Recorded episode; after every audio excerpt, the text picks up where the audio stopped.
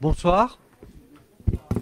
Alors bienvenue euh, au conseil municipal de la commune de Morange du 16 novembre 2022. Je souhaite la bienvenue aux personnes qui nous suivent euh, sur les réseaux sociaux. Je vais d'abord dans un premier temps donc procéder à l'appel. Donc Christian Stinco présent, Bernard Trevelot, Hélène Lundman, Jean-Paul Muller, Malika Atou, Ronald Barthes, Joël Marx, Claude Bitt, Gian Cesare Romanazzi, Jean Cordier. Véronique Frey va nous rejoindre, elle aura un peu de retard. Sophie Eun, Régis Mansuy, Myriam Bitt, Hamid Omar, Sultana Kiol, c'est pareil, elle devrait nous rejoindre, elle aura un peu de retard. Vincent Cordonnier, euh, Célia Hein a donné pouvoir à Myriam Bitt, Sylvie Muller a donné pouvoir à Véronique Frey, euh, Nadine Pernet, Jamal Hanif sera un peu en retard, il nous a prévenu.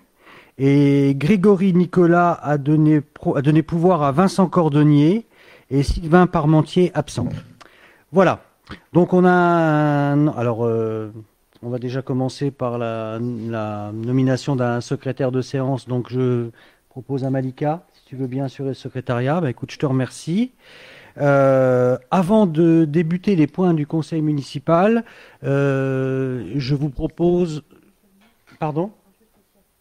Je le ferai après. Voilà. Euh, donc, j'ai le plaisir de. Enfin, nous avons le plaisir de recevoir ce soir messieurs Foulquier et monsieur Affen, qui travaillent donc pour la société WKN France. Alors, en fait, la société WKN m'avait contacté pour euh, me faire une fin avait contacté la commune pour faire une présentation euh, d'un dispositif éolien. Alors, pour que les choses soient claires, nous n'avons signé absolument aucun engagement vis-à-vis de la société euh, WKN, hein, voilà. Mais moi, j'ai tenu effectivement à ce que la présentation du projet soit abordée en conseil municipal de telle façon qu'on puisse avoir un échange, des questionnements. On ne prendra pas de décision ce soir, hein, que les choses soient bien claires, mais c'est effectivement pour qu'on soit bien informé euh, de ce que la société VKN, WKN pardon, peut nous proposer. Alors, euh, on a pas mal de points à l'ordre du jour. On s'est mis d'accord pour cadrer à peu près une petite demi-heure hein, pour, euh, pour votre présentation. Voilà, synthétiser certaines parties et peut-être développer celles qui sont peut-être purement euh, sur le secteur de, de Morange. Voilà, eh ben, écoutez, euh, je vous donne la parole. Bien, Ça fonctionne ou pas? Ok, très bien. Euh, donc, tout d'abord, merci de nous recevoir dans votre, au cours de votre conseil municipal ce soir. Donc, comme vous l'a dit Monsieur le Maire, il y a eu une première, un premier contact qui a été fait avec la commune en juin euh, nous avons ensuite euh, fait une première présentation de préfaisabilité avec Madame Moza et Monsieur Muller. Et enfin, euh, nous avons été conviés ce soir à venir présenter le fruit de notre réflexion et pourquoi nous, nous voulons vous faire une proposition de développement de projets éoliens. Donc moi, je m'appelle Sébastien Affen et je fais partie du pôle prospection chez VKN France. On est une entreprise qui travaille finalement en deux vitesses essentiellement. Premièrement, un pôle prospection qui euh, cherchent des, nouveaux territoires où on peut euh, faire de euh, l'implantation de projets éoliens et aussi du photovoltaïque. Mais ce soir, on vient vous présenter un projet éolien. Et en deuxième, dans un deuxième temps, le pôle développement qui, lui, s'occupe, si on a l'accord de la mairie, si on a l'accord de certains propriétaires, de constituer tous les dossiers pour ensuite faire un dépôt en préfecture et euh, valider véritablement euh, le, euh, le, dossier. Et donc ça c'est donc mon collègue Anthony Foulquet qui est donc en charge du potentiellement du développement de certains projets. Donc c'est lui qui va faire la, première partie de la présentation qu'on va essayer de faire le plus synthétique possible pour aller dans le vif du sujet rapidement. Merci Sébastien. Euh, oui, donc euh, moi je travaille en tant que chef de projet à, WKN et euh, je m'occupe donc de la partie plus développement, tout le suivi jusqu'au dépôt du, dossier en préfecture. donc rapidement pour situer, donc nous on est la société WKN. on travaille aussi bien dans le développement, la construction et l'exploitation de parcs éoliens et photovoltaïques. Et donc on dispose euh, euh, des, compétences en interne euh, pour pouvoir gérer toutes ces phases de projet.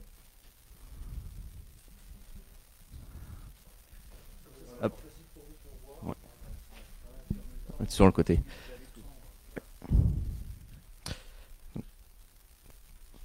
Alors, pour situer WKN France, donc euh, donc c'est une entreprise euh, basée à Nancy. Donc nous, on vient de, Nancy aujourd'hui et dont le siège est à Nantes. On a, on, est environ, donc on est 25 employés. on fait partie d'une structure plus grande, donc qui est WKN GmbH, qui est une société allemande. Et, et, donc voilà, nous, on est une filiale française de cette société, de cette société là. Donc on existe voilà depuis environ, euh, enfin on existe depuis 2003 en France et, euh, et aujourd'hui c'est à peu près euh, voilà 54 parcs qui sont en, développement, en construction ou en exploitation chez nous.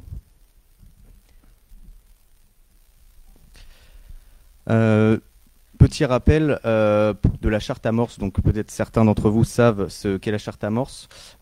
tout ça pour vous dire que c'est une charte de, de bonne pratique, aussi bien pour la gestion énergétique des déchets, de l'eau, et euh, on souhaite la mettre en avant parce que nous, on est signataire de cette charte, euh, ce qui nous oblige euh, à, faire des bonnes pratiques finalement dans le développement de projets éoliens, comme ce qu'on fait aujourd'hui par exemple ce soir, c'est de rencontrer en premier lieu la collectivité.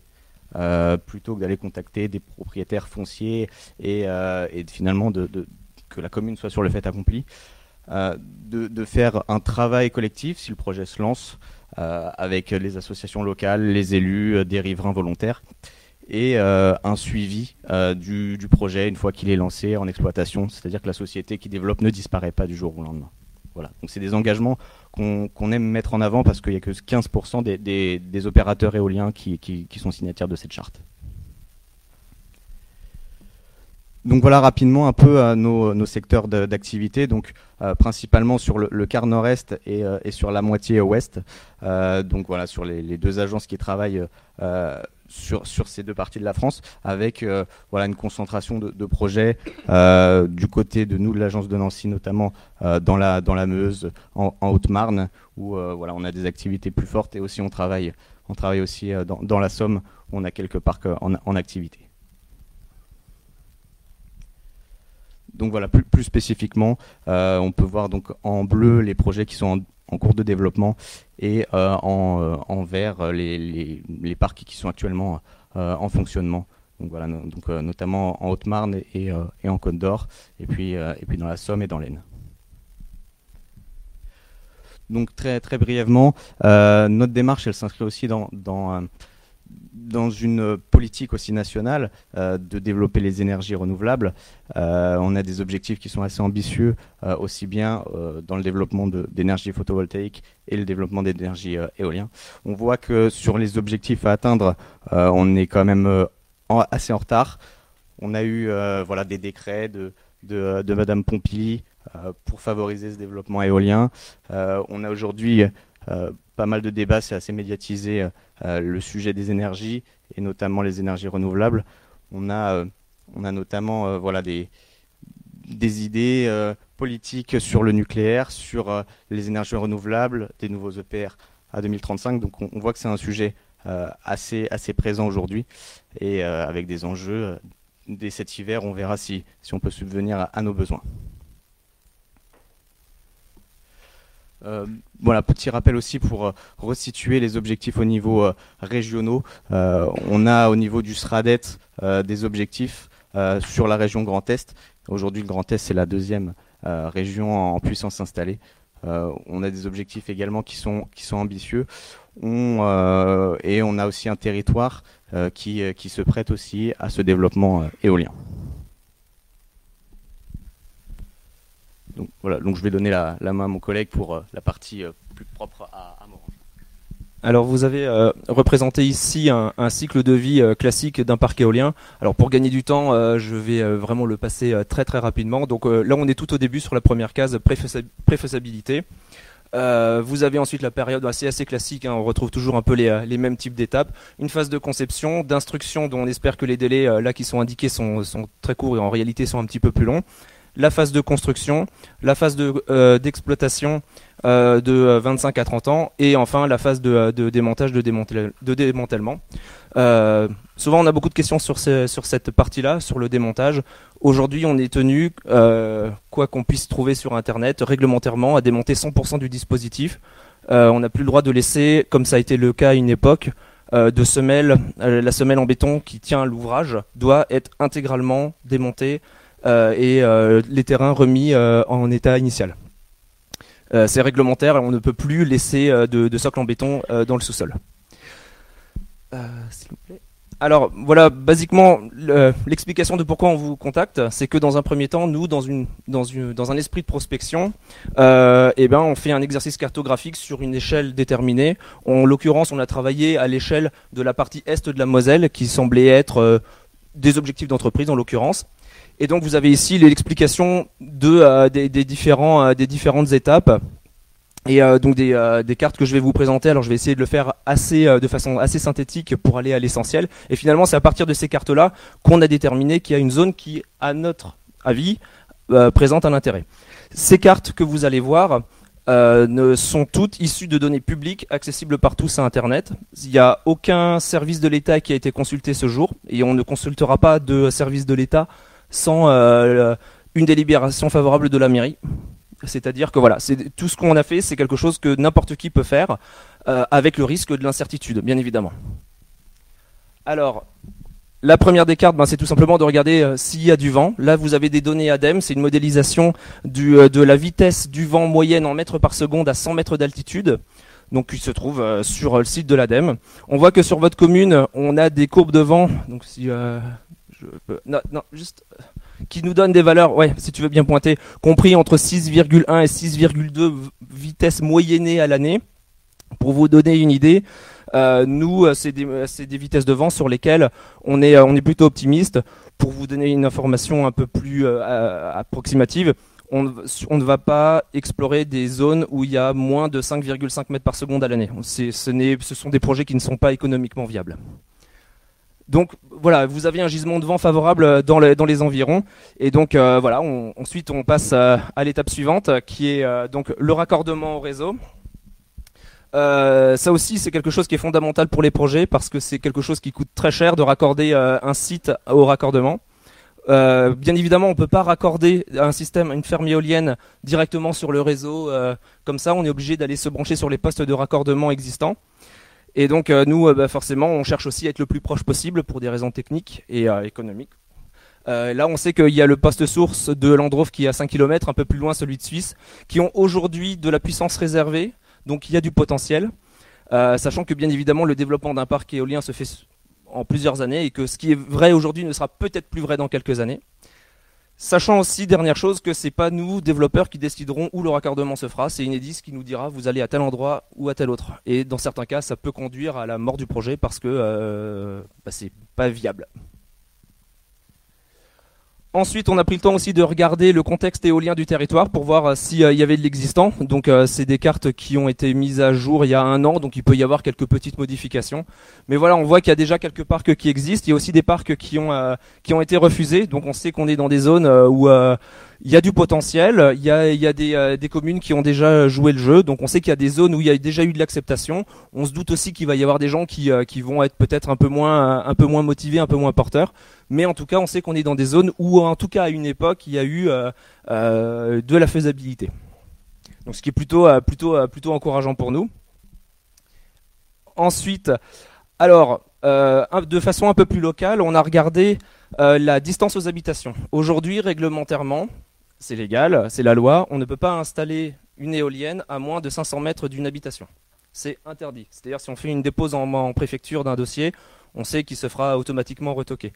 Donc en gros, donc toutes les zones qui sont ici en grisé sont des zones où il n'y aura jamais d'implantation de système éolien. ce n'est pas, ce n'est pas, ce n'est pas faisable. Ensuite, on a regardé le patrimoine historique. Là encore, hein, tout ça c'est des, des, des données publiques. Donc on en a repéré certaines en discutant avec euh, Monsieur Muller et Madame Moza. On a aussi eu l'information d'une église dont j'avoue j'ai oublié le, nom qu'on n'a pas mis sur la carte, mais euh, on n'a pas voulu non plus euh, le temple protestant. Voilà, c'est ça. Merci. en tout cas, on a pris le temps. Alors, on ne regarde pas que au niveau de la commune, on regarde aussi dans toute la région, car il y a certains monuments historiques qui ont pour conséquence d'avoir des rayons d'interdiction qui peuvent être très importants. C'est notamment les grandes cathédrales historiques. On sait que par exemple euh, ben, la cathédrale de Chartres, cathédrale de Strasbourg, interdiction d'installer des systèmes éoliens à moins de 30 km. Et ça, c'est rédhibitoire euh, sans, euh, remise de peine. Donc nous, on n'a pas repéré ce jour de monuments historiques qui seraient contradictoires à un tel développement dans les environs de la ville, sachant que ben on peut être passé aussi à côté de, quelque chose, ce qu'on n'espère pas, bien évidemment. C'est aussi sur ces informations-là qu'on va privilégier des photomontages et euh, l'insertion paysagère. Ok, d'accord. Euh, donc ensuite, après le patrimoine architectural, on a regardé. Euh, si vous voulez, pardon, les servitudes aéronautiques. Bien évidemment, une éolienne, ben, c'est un objet qui a une certaine hauteur et euh, on est obligé de se plier à, des contraintes aéronautiques qui sont fortes, qui sont même très fortes dans le Grand Est, du fait notamment de la proximité de nos, voisins. Euh, là, je vais, peut-être m'approcher pour bien expliquer les choses. Ce sera peut-être plus simple. On a ici en rouge le couloir RTBA. Donc c'est le réseau très basse altitude. C'est la zone où les avions de chasse ont le droit de voler basse altitude très haute vitesse. Donc euh, c'est ici, on sait qu'on a une, euh, tout un couloir qui couvre les, quasiment les trois quarts de votre commune, qui n'est pas rédhibitoire à l'installation d'éoliennes, mais qui plafonne l'élévation des structures type éolienne à 150 mètres. Donc ça veut dire que rien que ce couloir-là fait que si on fait un développement éolien, on ne mettra jamais une éolienne de plus de 150 mètres bout de pale maximum. Donc il n'y aura pas d'éolienne de 180, 200 mètres. C'est 150 mètres maximum. Vous avez ici cette grande zone en vert qui s'appelle le Voltac. C'est le vol, c'est le euh, vol tactique. En gros, c'est les hélicoptères de la base de Falsbourg qui ont euh, une liberté d'action euh, quasi totale. Là, on est on est dans une situation un peu plus difficile avec les militaires parce que autant que les conditions d'attribution sous, sous RTBA sont, sont connues, autant que sous Voltax, alors c'est l'armée de terre en l'occurrence, c'est pas l'armée de l'air, euh, et ben ils sont beaucoup plus beaucoup plus contraignantes et ils peuvent nous donner un refus sans avoir besoin de se justifier. Donc si on est dans une zone euh, qui les intéresse tout particulièrement parce qu'ils aiment bien jouer avec leurs hélicos, eh ben ça peut être la, mort du projet avant même le début et, euh, et vice versa aussi. On a ici donc une zone CTR. Bon, ça, c'est à la limite, j'ai envie de dire, on va gagner un peu de temps, c'est en dehors de la commune. On a la zone ZNMT de, de, de Gros Tanquin qui nous concerne pas et qui explique pourquoi ce parc-là a été annulé. Parce que, alors, juste pour les abréviations, ZMT c'est euh, zone de mise à terre, ZPA c'est zone de mise à terre et zone de parachutage. CTR c'est euh, en gros l'information de la, tour de contrôle de euh, Lorraine Aéroport. donc voilà, donc on sait qu'il y a cette contrainte euh, sur une grosse partie de la commune où aujourd'hui on n'a pas de sécurité. Nous aussi on va euh, prendre des risques si euh, si, on se lance dans un projet éolien avec vous. à part ce petit coin là de la commune et sachant que le RTBA là aussi l'armée peut nous dire ok vous avez le droit de vous installer mais du fait de l'existence de parcs existants vous n'allez pas pouvoir vous installer n'importe comment vous allez être obligé de vous orienter pour ne pas fermer complètement notamment le couloir RTBA. Ensuite, euh, donc ça c'est la carte des radars. Donc vous avez en vert les radars militaires qui sont rédhibitoires, donc on n'est pas concerné. En bleu le radar Météo France, euh, pareil, euh, il nous on n'est pas concerné. Et le VOR de, de Gros Tanquin, donc le VOR c'est une balise de, de radionavigation pour l'aéronautique civile et militaire. Là on voit qu'on est dans la zone de coordination. Euh, a priori, alors l'évolution, la, réglementation évolue assez régulièrement. La dernière qui est sortie, c'est qu'a priori, on ne peut pas installer plus de 5 éoliennes dans, cette zone de coordination. On voit bien qu'il y en a déjà largement plus. Donc on sait que, sait en tout cas qu'on peut discuter avec euh, euh, les gens qui travaillent sur ce genre d'outils. On peut trouver des compromis, on peut trouver des, arrangements pour pouvoir quand même faire du développement.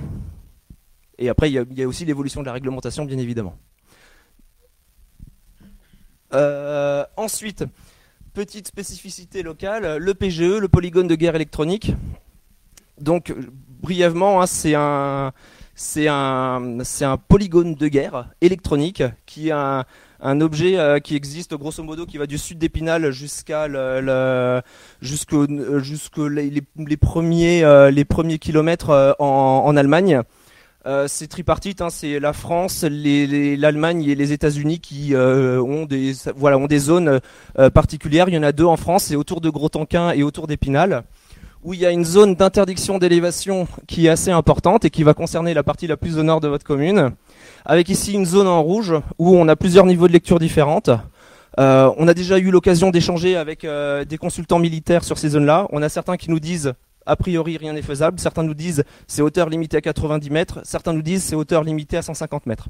Donc aujourd'hui, on sait qu'on a aussi sur cette zone-là une certaine incertitude.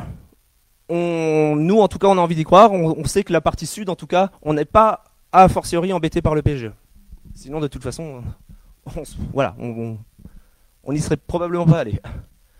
Ensuite, on a regardé le patrimoine naturel. je vais essayer d'aller vite il y a sur votre commune, il y a deux zones qui, euh, qui sont, euh, qui sont euh, notées, qui sont inscrites. Alors, je ne sais pas si inscrites d'ailleurs c'est le bon terme, mais qui sont repérées en tout cas comme caractéristiques naturelles. Donc il y a toute la zone de la Muche qui sont des SNIEF, donc ce sont les zones et l'étang dont j'ai oublié le nom, je sais pardon? Moulin Neuf, merci, qui sont des zones d'intérêt écologique, faunistique et floristique. Euh, qui sont pas rédhibitoires à l'éolien, mais qui nous imposent des contraintes environnementales. Ça veut dire, ça peut être tout comme la zone ici ZICO, donc ce sont les zones de protection des oiseaux. Euh, si on vient s'installer à proximité, on va avoir des, euh, des limites de bridage, on risque d'avoir euh, ce genre de choses. Mais en tout cas, ce sont pas des zones type Natura 2000 ou APPB qui sont rédhibitoires à, tout, à toute forme de développement. Alors, la carte des infrastructures, alors elle est assez chargée elle n'est pas si, difficile que ça à lire. Grosso modo, pour aller à l'essentiel, on a les routes départementales principales en violet, on n'a pas le droit d'installer de sites d'éolien à moins de 150 mètres. Les voies ferrées, vous en avez deux, dont la LGV Est, pareil, 150 mètres de distance.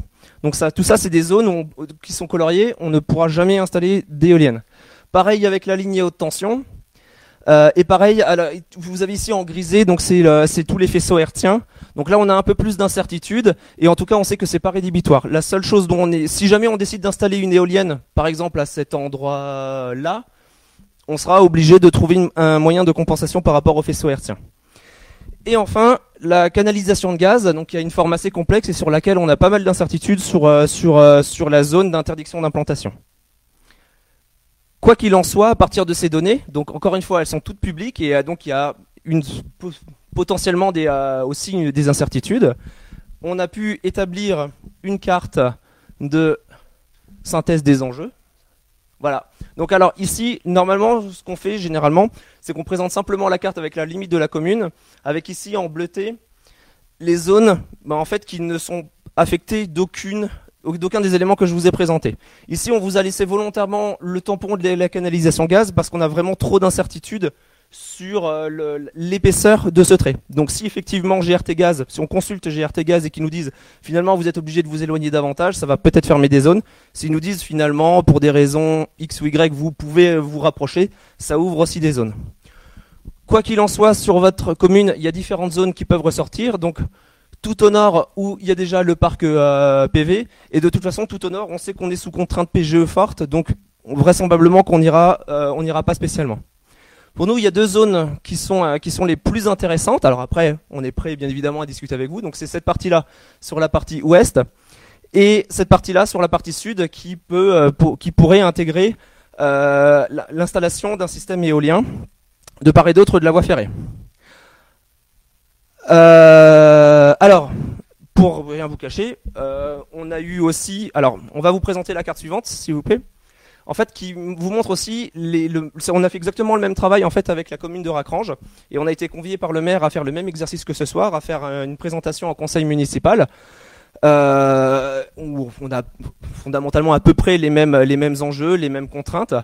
Et euh, nous, on, euh, on, a discuté euh, aussi avec eux. On leur avait dit voilà. Alors, on les a rencontrés après avoir rencontré Monsieur Muller et Madame Moza, et on leur avait dit voilà, nous, voilà, on, on, voit que dans, au sud de Racrange notamment, il y a une zone qui peut être intéressante, mais on, va, on a aussi un contact actuellement avec la commune de Morange, et potentiellement, si les deux communes sont prêtes à travailler conjointement, et eh ben, on voit qu'on peut faire ici une synthèse dans la partie sud.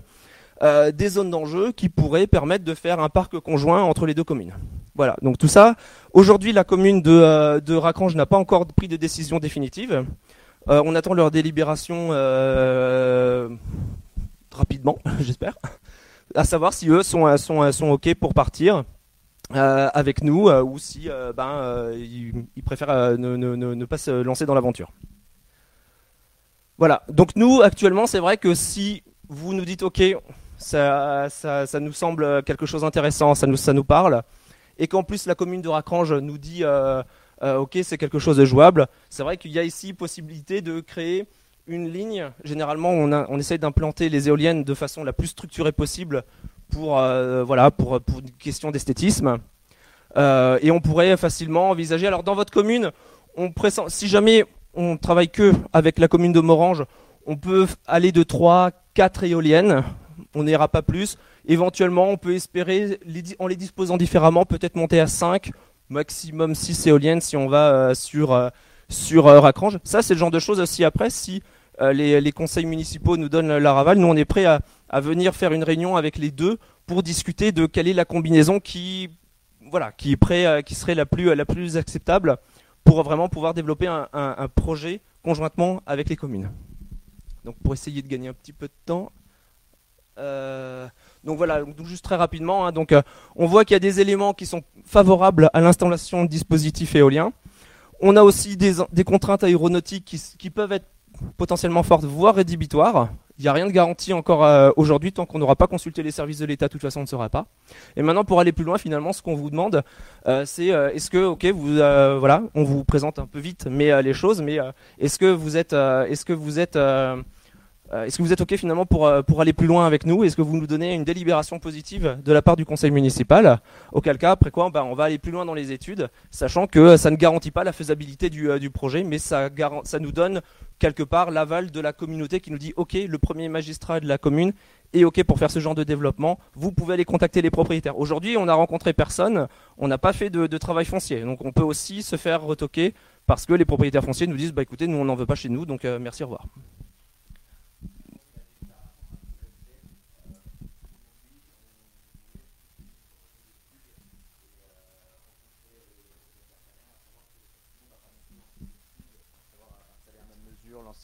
Euh, des, euh, des, études euh, environnementales sur, un an sans avoir un, soutien, une adhésion locale. Parce que c'est aussi des, investissements dont on n'est pas prêt non plus à, mettre sur la table sans avoir après un soutien. Donc voilà, c'est un peu ce qu'on pouvait dire sur les cartes. Je ne sais pas si on, on, fait des questions maintenant ou on poursuit juste avec les retombées économiques du projet. Euh, très rapidement, euh, la phase d'étude, la phase finalement de développement du projet, avec toutes les études qui sont faites à la fois sur le vent, donc via l'installation d'un mât de mesure, qui va prendre voilà les, qui va à la fois mesurer la vitesse du vent, la direction du vent, et on va profiter aussi pour pour surveiller l'activité des, des chauves-souris alentour. On va avoir les études acoustiques, donc ça c'est l'installation euh, de, de, sonomètres sur les, euh, les, bâtiments les plus proches euh, du potentiel parc, qui va nous permettre voilà, de, de, modéliser le bruit ambiant et le bruit avec les machines pour trouver les machines les plus adaptées et pour mettre le cas échéant, si besoin, des mesures de bridage de machines pour respecter les seuils réglementaires de bruit. On va avoir les études faune-flore avec euh, des enjeux euh, régionaux euh, qui sont assez récurrents ou qu'on a l'habitude de traiter, comme le Milan Royal, comme la cigogne noire. Donc, c'est des choses qui sont étudiées très spécifiquement. Et les enjeux paysagers, aussi bien par la topographie locale que les, bâtiments inscrits, classés, qu'il peut y avoir sur, sur les alentours. Donc voilà, c'est un peu le tour des études qu'on dépose dans un dossier auprès de la préfecture. Et ce dossier voilà, sera traité par l'Adréal. Euh, qui nous fera les remarques, euh, son approbation, ses désapprobations. Donc voilà, on a, on a un peu le, schéma de, de, la conception d'un projet. Ensuite, on va rapidement parler des, retombées. Donc finalement, euh, on a différents types de retombées. Donc on a trois types de retombées, à savoir tout ce qui va être les, les indemnités euh, via les loyers et les servitudes auprès euh, que ce soit des propriétaires privés ou auprès de la commune si elle a des terrains euh, communaux et notamment les chemins d'accès.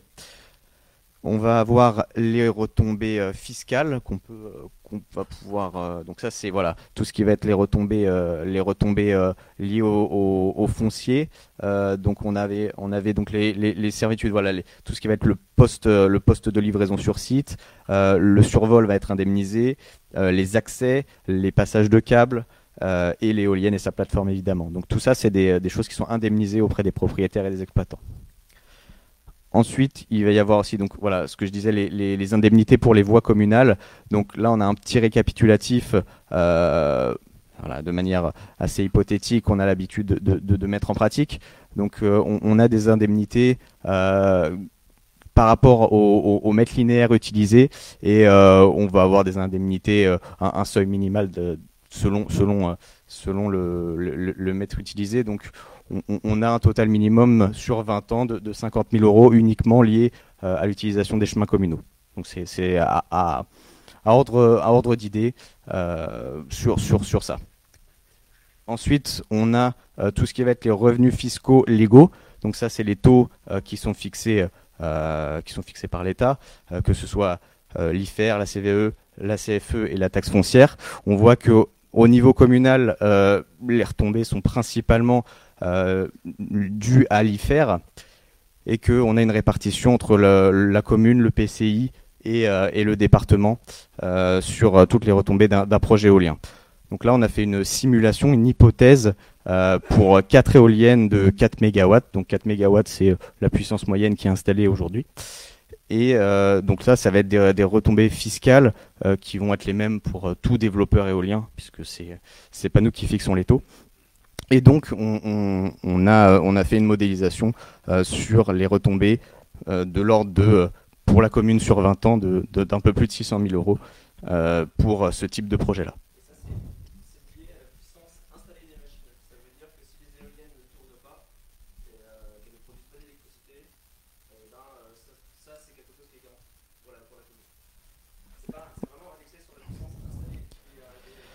Voilà, une fois que le parc est construit, on a annuellement, durant toute la durée de vie du parc, euh, des retombées de l'ordre de 30 000 euros euh, par an pour la commune. Et la troisième euh, des, retombées pour le territoire, c'est finalement tout ce qui va être dans les mesures éviter, réduire, compenser, donc toutes les mesures ERC qui accompagnent le projet. C'est-à-dire que si le projet a un impact, et euh, qu'on a par exemple une co-visibilité euh, supplémentaire, par exemple on a euh, des lignes à haute tension, le projet éolien, on rajoute une saturation paysagère, on va nous par exemple proposer l'enfouissement de ces lignes à haute tension pour atténuer un impact paysager. Et donc on a une succession finalement de mesures qu'on met en place de manière assez récurrente sur nos projets, que ce soit la mise en place de haies, euh, des mesures, euh, des mesures de, avec les agriculteurs euh, environnementales, mise en valeur du patrimoine local. Donc c'est plein de choses qu'on fait en moyenne.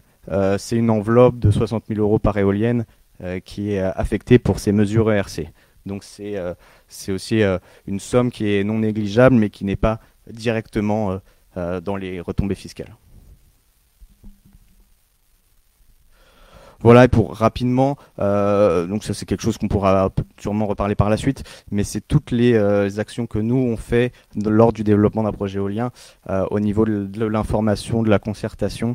donc on, peut proposer du co-développement, on peut proposer de, de, faire des comités d'information locaux, comme je disais, avec des riverains, avec la commune, pour voilà impliquer le territoire dans le projet. On peut aussi faire du financement participatif. Donc c'est plein d'actions qu'on discute euh, pour voilà, favoriser l'adhésion et, euh, voilà, que le territoire se sente inclus dans, le projet. Donc voilà, après c'est euh, le descriptif, je pense qu'on peut, on peut, on peut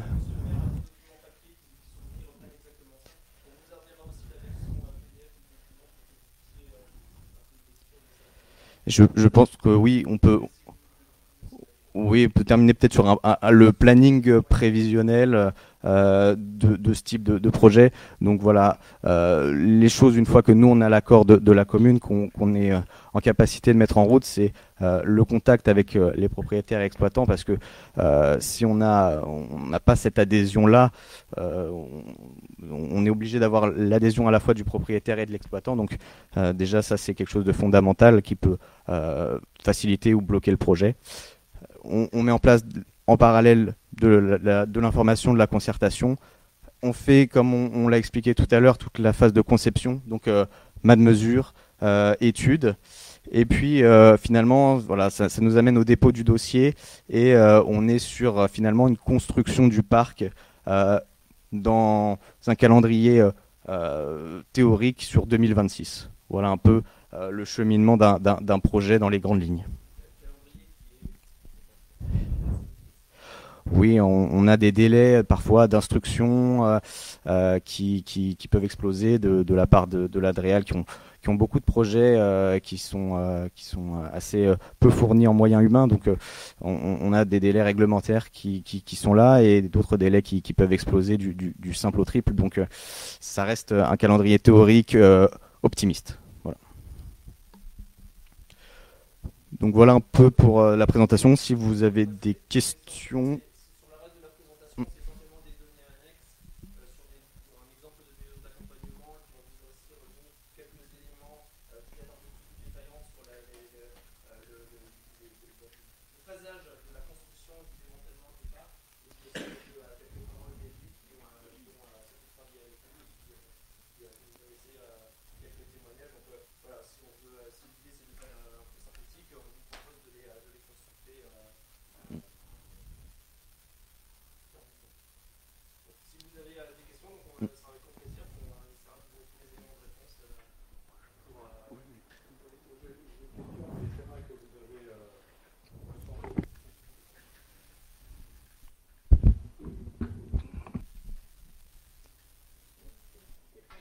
Oui, euh, les terrains que vous avez euh, recensés pour recevoir euh, éventuellement donc de l'éolien, j'ai le sentiment que c'est des propriétaires, c'est tout, c'est des propriétés privées, hein, je pense. Hein.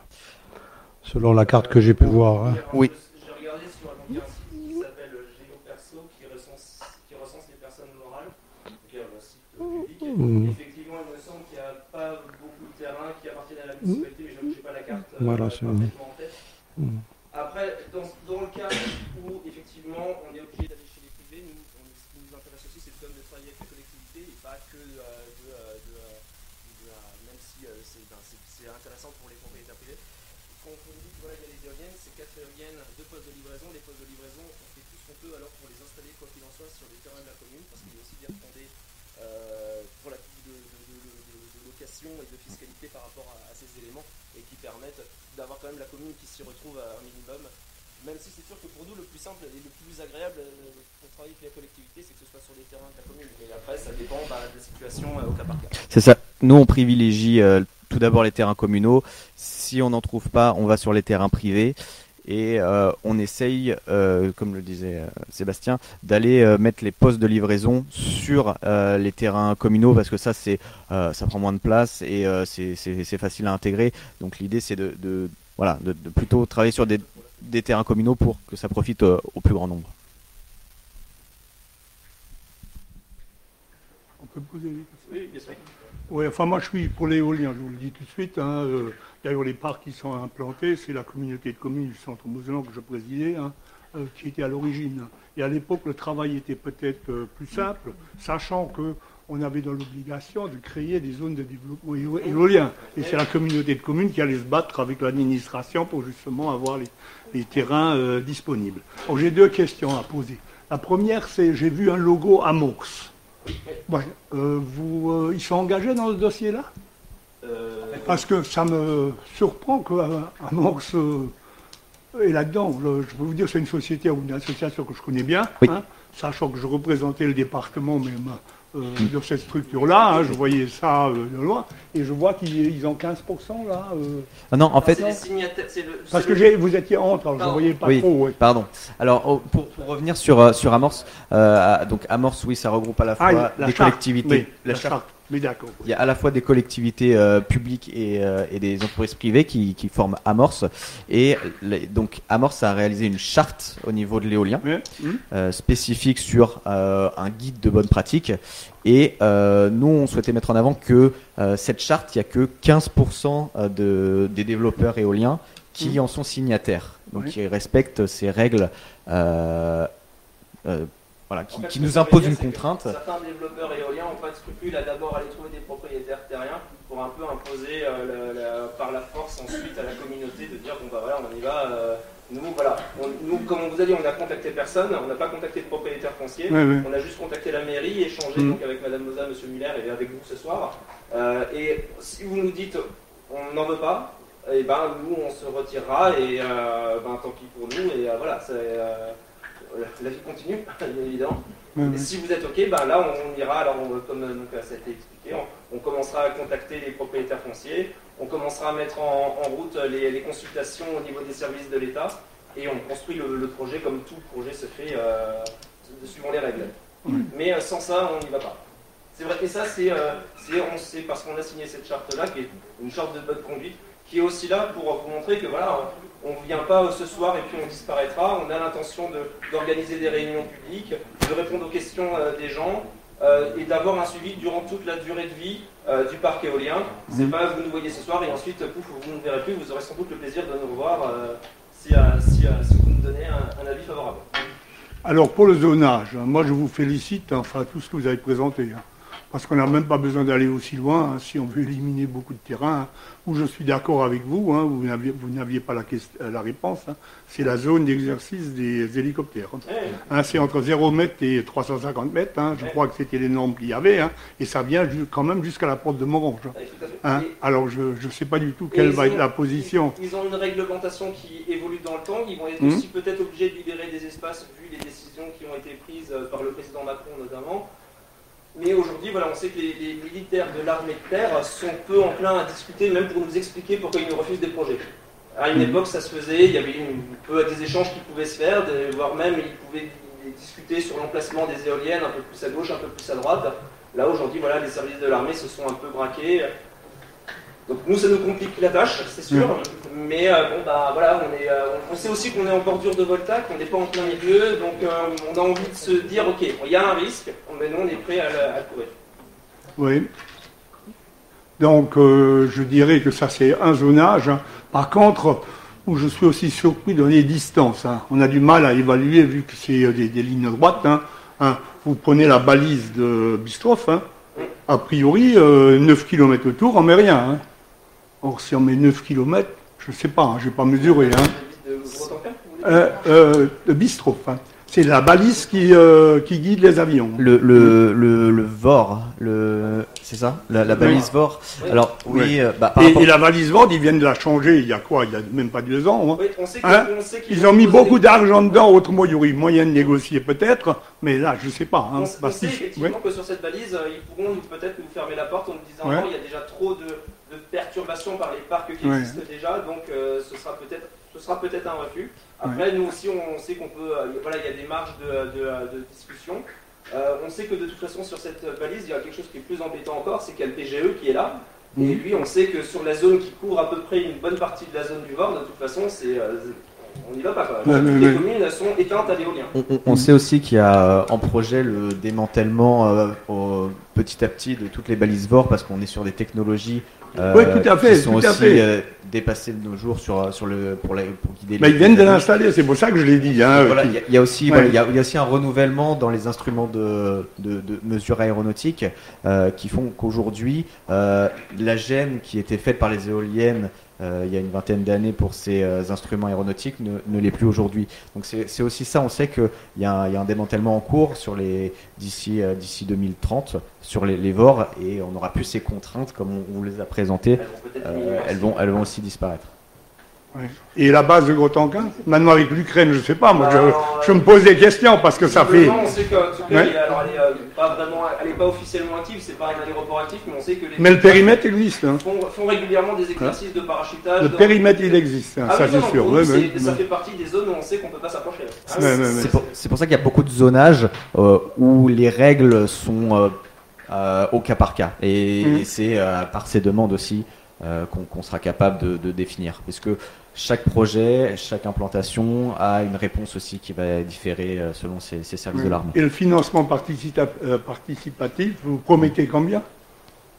Alors ça, À quel pourcentage? Je sais pas, je demande, c'était marqué. hein. Quand, quand on fait du financement participatif, Ouais. ça peut être pour, euh, pour la réalisation, euh, par exemple, de- de- d'études environnementales. En général, c'est des, des, des retours sur investissement donc, euh, de l'ordre de, de 5 à 7 Euh, Donc 7% pour les personnes de la commune euh, concernées par le projet et euh, 5% pour euh, les communes voisines ou euh, le périmètre de la communauté de communes. C'est en général ça qui est, réalisé. Et puis, euh, il y a une dernière question, puis je, vous laisse la parole. Euh, concernant, euh, je dirais, les, les revenus hein, de, de ces parcs, je suis quand même un peu surpris, moi. Hein. Je suis à l'origine des parcs-là, hein, j'ai travaillé avec la société qui s'est créée chez nous, hein, hein, et qui s'était affoulée parce qu'au bout de quelques années, hein, il, euh, il faisait que d'investir dans des études et des études, et il voyait rien sortir. Donc, euh, euh, ils ont revendu leur parc à une société belge avec des fonds américains. et ils l'ont bien vendu, je peux vous le dire. Et maintenant, c'est la société d'électricité de Metz qui l'a racheté à cette société-là.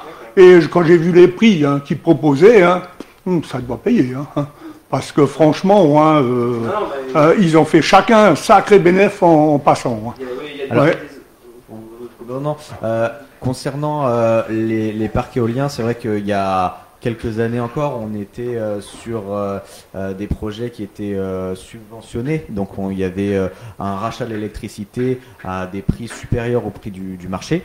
Euh, Aujourd'hui, les choses ont bien évolué. On passe sous appel d'offres.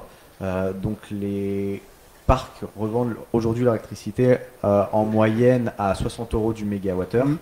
Euh, alors qu'il y a une dizaine d'années, on était aux alentours de 85-90 euros du mégawattheure, euh, ce qui aujourd'hui, sur les projets, font que les marges ont nettement changé, euh, diminué. Comme le photovoltaïque d'ailleurs. hein. En fait, c'est ça. Il y a, y a eu, euh, pour euh, bah, favoriser le lancement des, des- des- des subventions qui ont été allouées. Euh, Aujourd'hui, elles n'existent plus. Et d'ailleurs, on voit que euh, au, au prix euh, bah, qui ne suivent pas l'évolution du marché, finalement, euh, en 2021, l'é- l'éolien a apporté à l'État français 6 milliards d'euros. Donc, on voit que finalement, ces subventions qui ont été données, on- elles, elles sont recontrebalancées aujourd'hui euh, liées à la crise énergétique, à, à, au- à l'envolée des prix euh, du gaz. Donc c'est aussi des choses qui- qu'il faut remettre en perspective. Donc, félicitations. hein. Non, je ne vais pas euh, accaparer toute la soirée. Hein, félicitations pour le travail que vous avez fait. Et vous avez dit, euh, j'ai assez suivi la présentation. Quand vous dites, ah ben, si la commune n'a rien, on peut toujours mettre le transport à la place. Hein, Hein, pour, c'est ce qu'on a fait à Baranville. Hein. Baranville n'a pas d'éoliennes, mais euh, ils ont un transport pour ça. hein.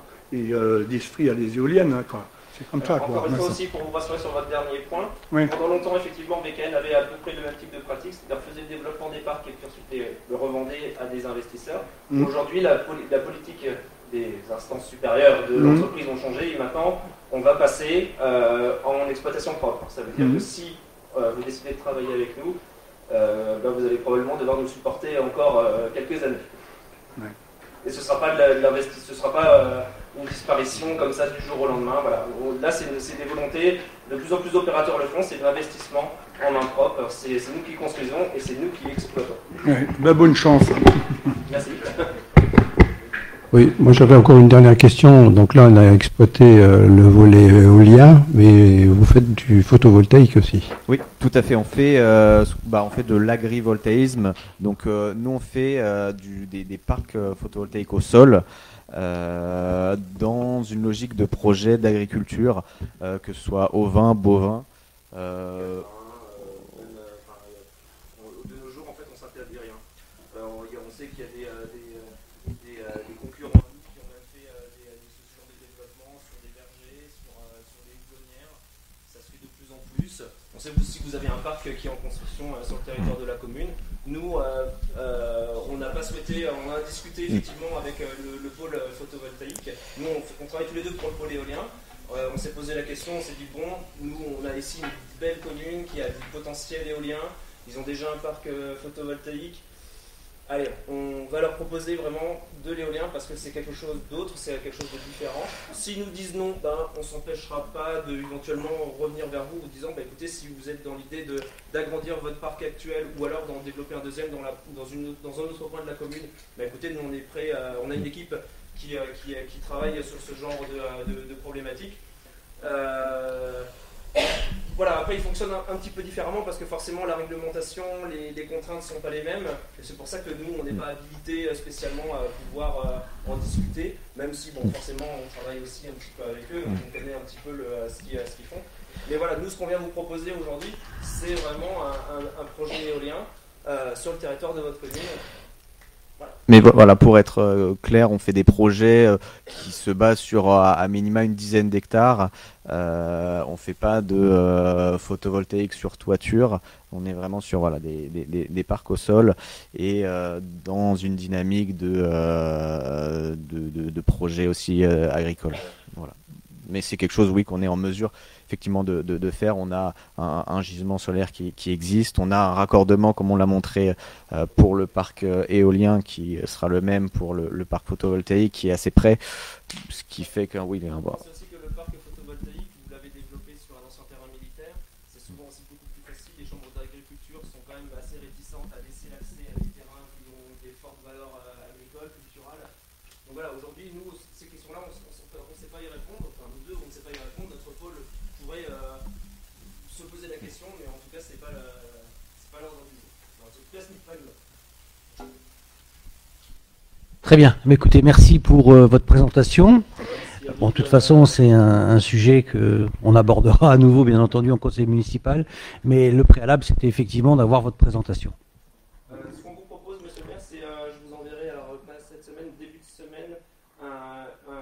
synthèse qui reprend l'ensemble des éléments pour les avoir réécrites, euh, que, euh, voilà, si jamais il y a des doutes. Si vous avez des questions, n'hésitez pas à nous contacter, on vous a laissé euh, nos cartes. Et puis ensuite, ben, effectivement, on vous demandera, monsieur le maire et à votre conseil, de bien vouloir prendre une délibération, de nous dire, ok, oui, on est favorable à, travailler avec vous ou non, bien que ça se passe ce soir, et de toute façon, réglementairement, ça serait pas valable. Non, non, puis c'était pas prévu. pas prévu donc, voilà, on vous, on vous donnera les, les, éléments et puis on reviendra vers vous savoir au final quelle est, euh, quelle est votre décision. Très bien. Bah écoutez, merci à vous. Merci pour votre accueil, merci pour votre écoute.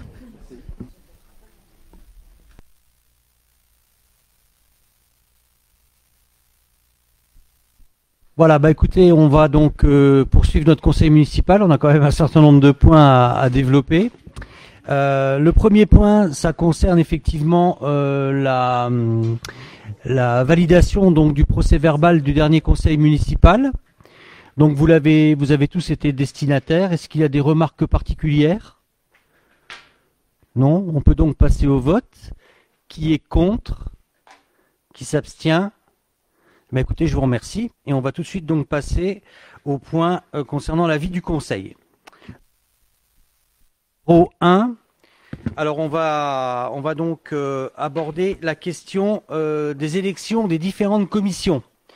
Donc, vous savez qu'on a eu donc des mouvements au niveau du conseil municipal avec des départs et des nouvelles arrivées, et donc nous sommes donc dans l'obligation de reconstituer un certain nombre de commissions. Alors, on va commencer déjà par les élections de la commission d'appel d'offres. Hein. Donc, vu la délibération en date du 30 juillet 2020 nommant les membres titulaires et les membres suppléants de la commission d'appel d'offres, Vu la démission de Monsieur euh, Kerametti Niazar de son poste de conseiller municipal et membre titulaire de la commission d'appel d'offres en date du 18 juillet 2022, vu la démission des autres membres de la même liste, à savoir Monsieur Ménian et Monsieur Weisbecker, et considérant que le remplacement total de la commission n'est obligatoire que dans le cas où la composition de la commission d'appel d'offres ne permet plus de garantir l'expression de pluralisme des élus en, en, son sein, conformément donc aux prescriptions législatives.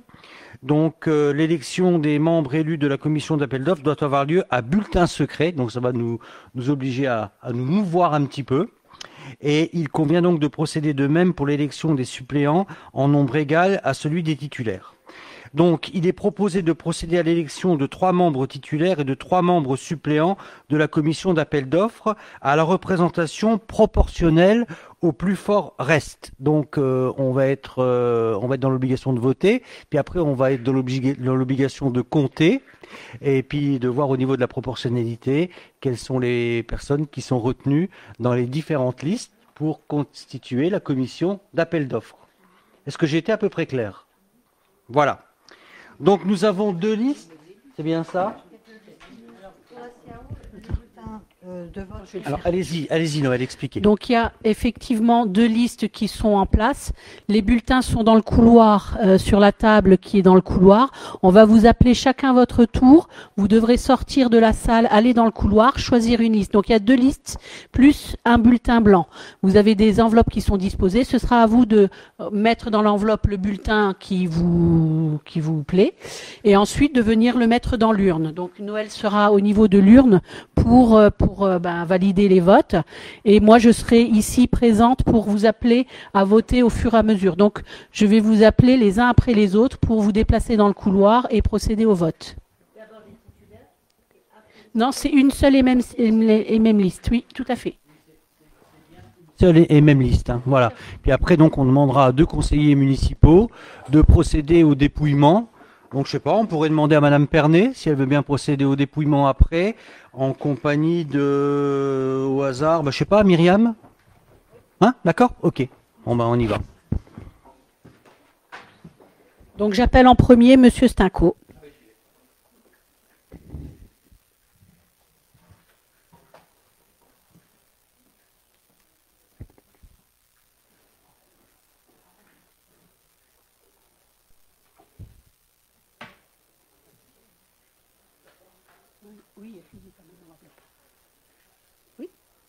Vous choisissez la A, la B ou le, la nulle Hein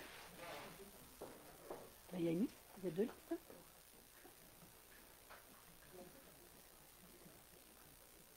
D'accord.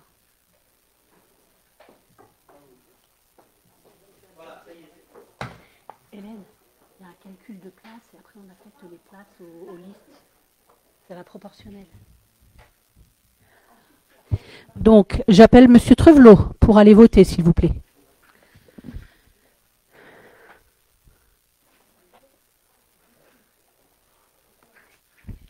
Pourra se préparer après Madame euh, Ludman.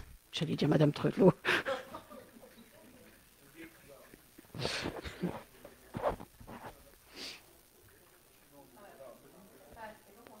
oui, mais c'est comme ça. Hein.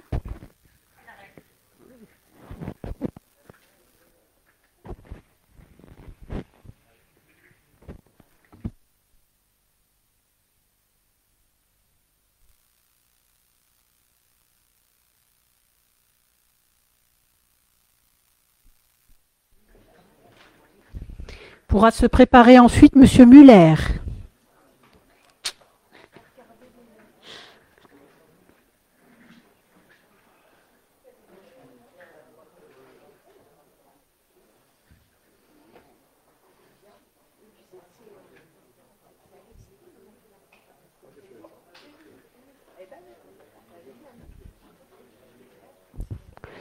peut se préparer ensuite Madame Atou.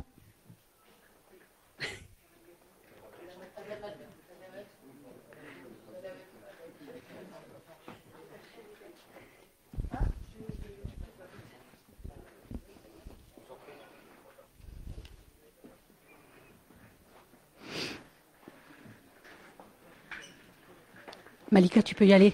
Malika, tu peux y aller. peut se préparer ensuite, Monsieur Barthes.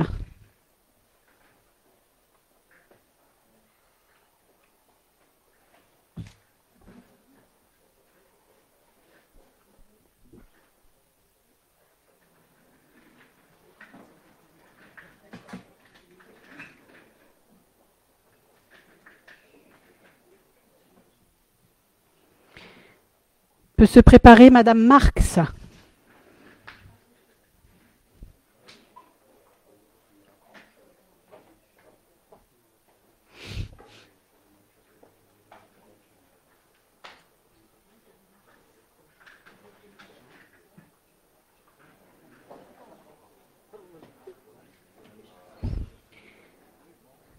Peut se préparer Monsieur Bitt.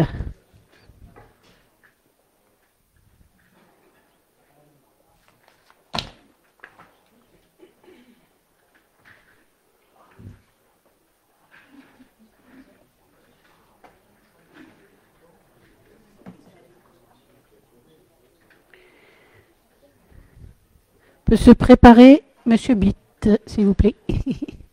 Vous pouvez y aller même. Tu peux y aller. Peut se préparer Monsieur Romanazzi.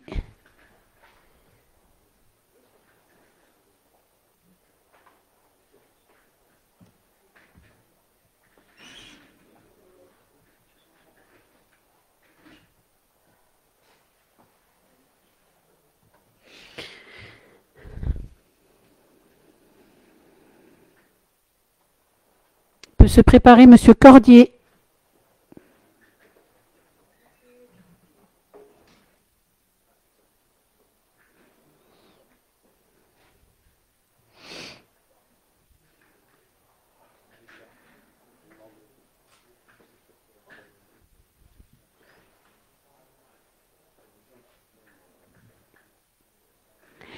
Se préparer Madame Frey. Et pour euh, les personnes qui ont une procuration, vous pouvez déjà préparer les deux bulletins de vote euh, en même temps. Ça évitera un voyage. Donc Madame Frey et donc euh, votre pour- procuration pour Madame Muller. Euh, tu regardes les listes et puis tu votes comme toi. Tu t'en fous.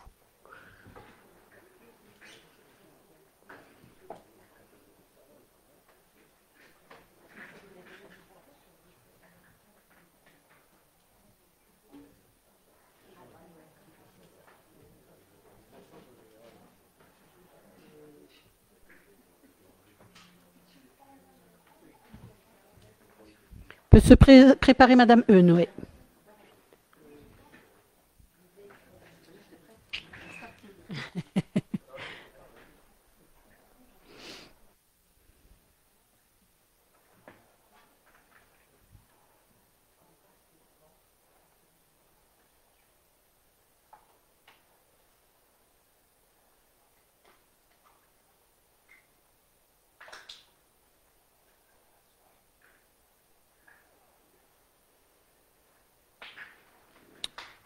Peut se préparer Monsieur Mansuy.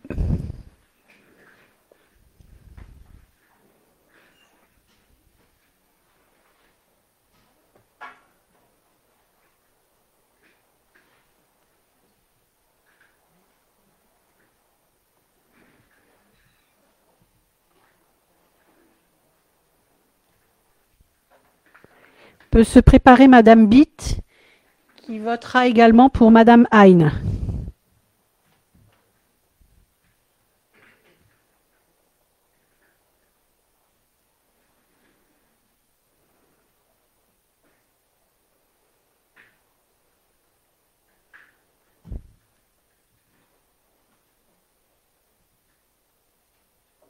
Peut se préparer Monsieur Omar?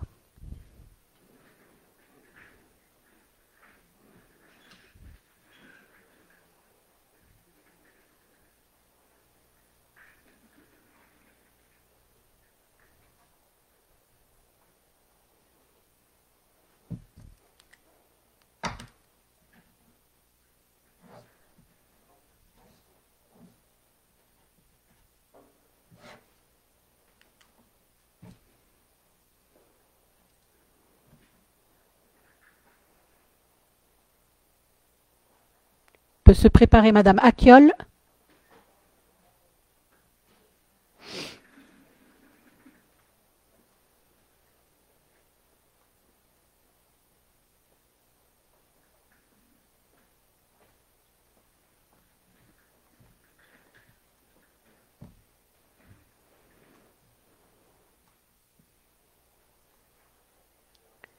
Peut se préparer Monsieur Cordonnier qui votera également pour Monsieur Nicolas.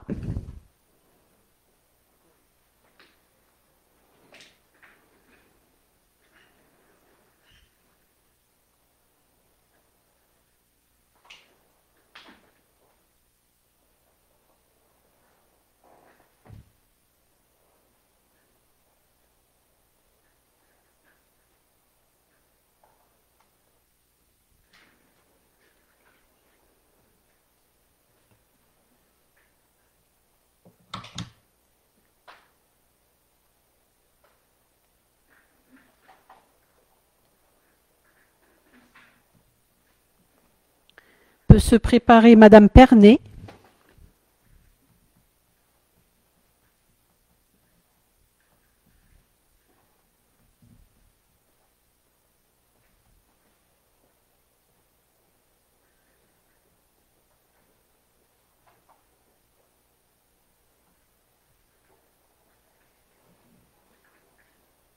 Peut se préparer Monsieur Hanif.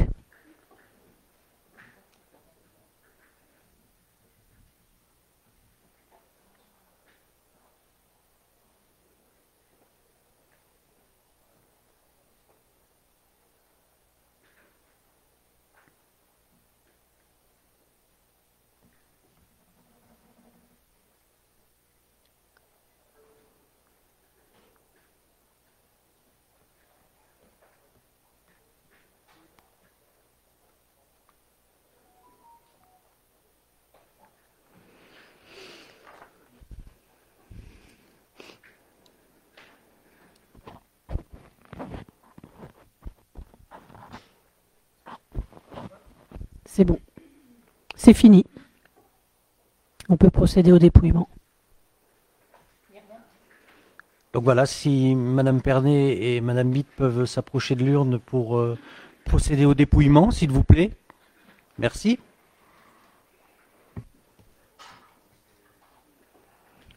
Alors on va compter d'abord le nombre d'enveloppes dans l'urne, s'il vous plaît. Bah, logiquement 22.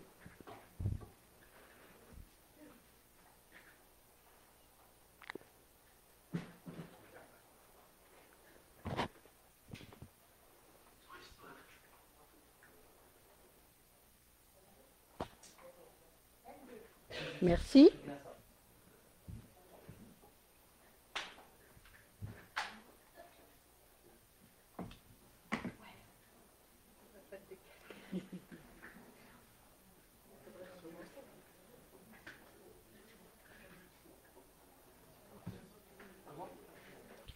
Je vous laisse dire les résultats à voix haute, s'il vous plaît. Ok. Non, c'est bon, liste A. Ouais, ouais, ça me va. C'est bon.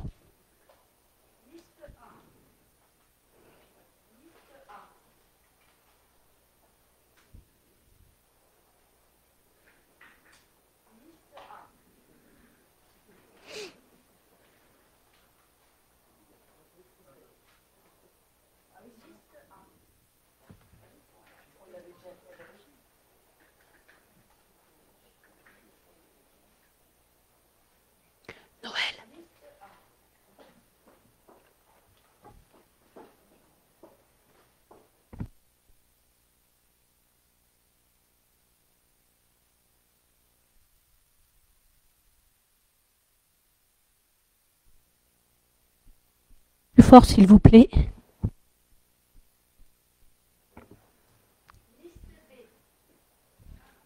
Ouais.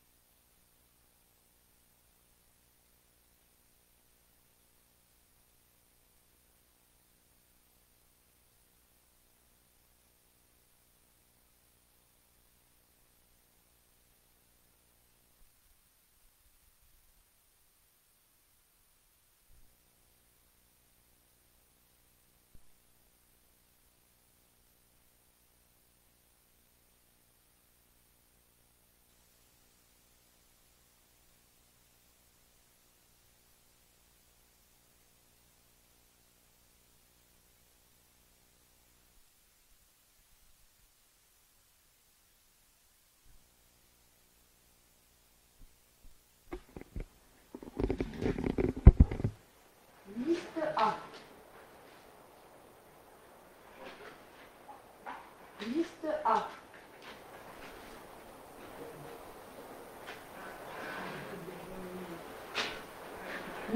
Liste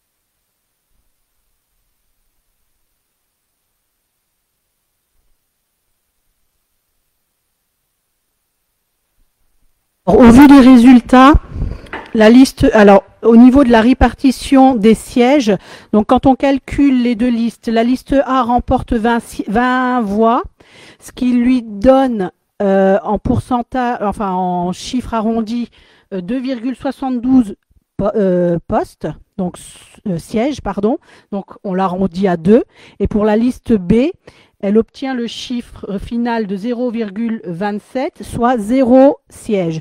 Quand on fait la répartition des sièges au restant au plus fort, au, plus fort restant, comme on dit, euh, dans les calculs que l'on obtient, c'est la liste A qui obtient le restant le plus fort, ce qui signifie que tous les sièges reviennent à la liste A. Donc la liste A euh, voit ses trois titulaires et trois suppléants nommés pour la commission d'appel d'offres. Très bien, merci. Donc on va continuer avec le point numéro 2 qui concerne les élections des membres du CCAS.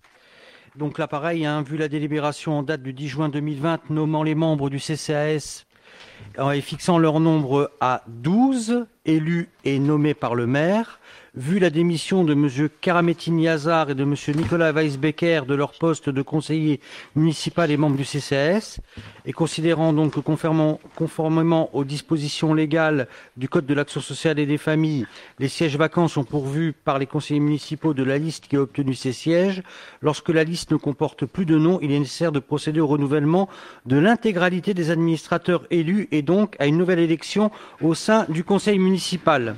Les membres élus du conseil des conseils d'administration du CCS le sont au scrutin de liste, à la représentation proportionnelle au plus fort reste, sans panachage ni vote préférentiel, et le vote est secret. Chaque conseiller municipal peut présenter une liste de candidats euh, consécutivement, encore une fois, au contexte législatif. Si le nombre de candidats est inférieur au nombre de sièges qui reviennent à cette liste, le ou les sièges sont pourvus par les autres listes. Les sièges sont attribués aux candidats d'après l'ordre de présentation de chaque liste. Il est rappelé que le maire est président de droit du CCS et qu'il ne peut être élu sur une liste. Donc la liste proposée. Alors, j'ai pas Noël Les noms. Ah, c'est Noël qui a les noms.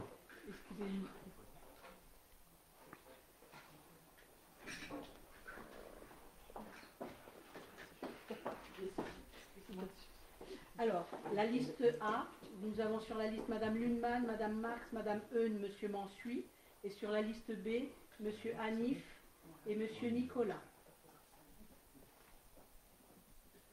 Très bien. Mais écoutez, on va refaire le même exercice. Je suis désolé. On va essayer d'aller un peu plus vite. Hein Maintenant que vous êtes rodé, hein, vous savez euh, quand vous allez démarrer. Donc, euh, je crois que c'est à moi de démarrer.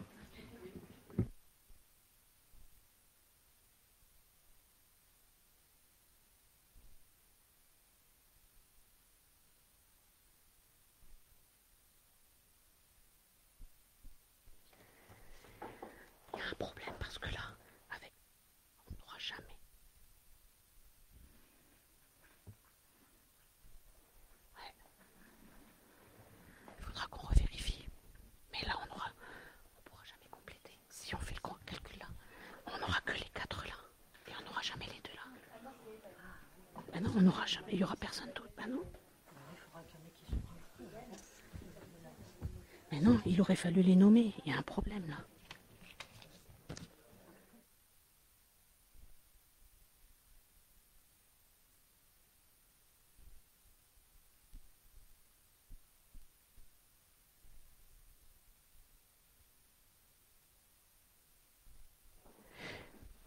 Peut, peut se préparer Monsieur Muller?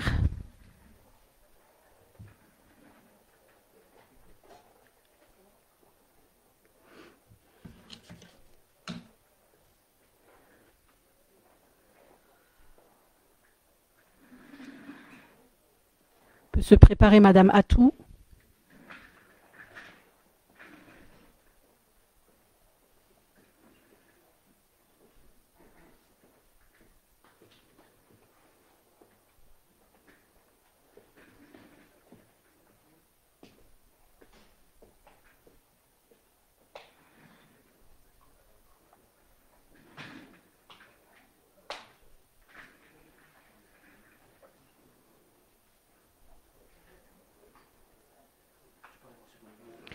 Monsieur Barthes. Ah, Madame Marx.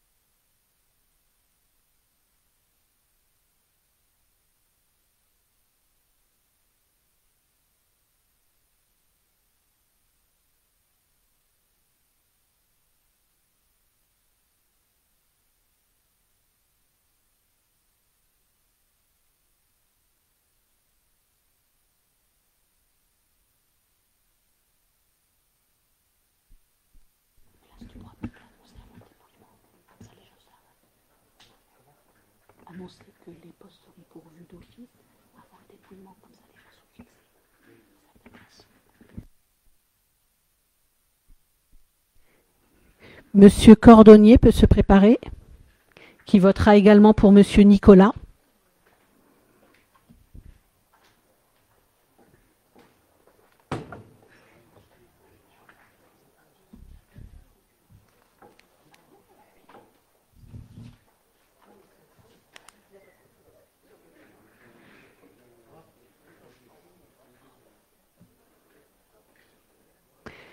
Madame Pernet peut se préparer.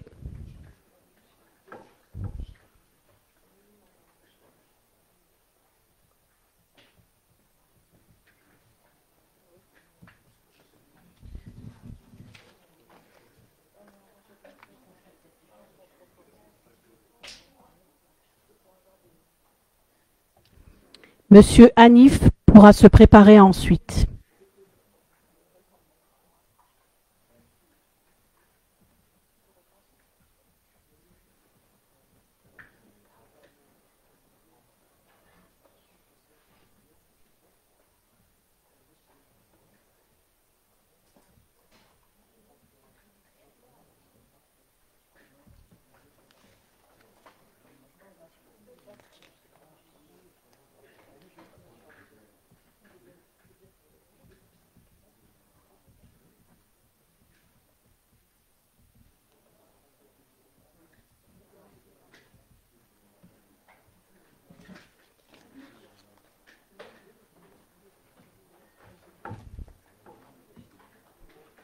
Vous ne bougez pas, Monsieur Hanif, vous avez participé au dépouillement avec Monsieur Cordonnier.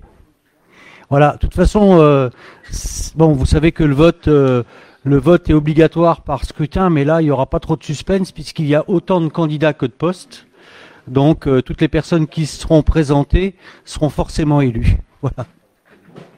Je vous laisse compter le nombre d'enveloppes dans l'urne, s'il vous plaît.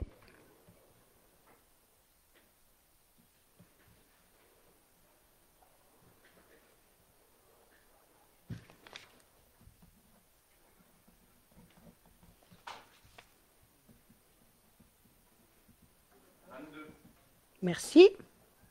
Et je vous laisse dépouiller.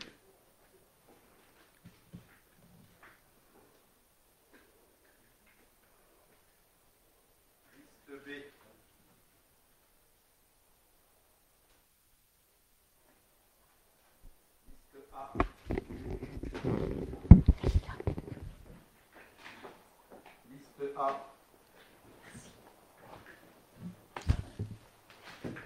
Liste A.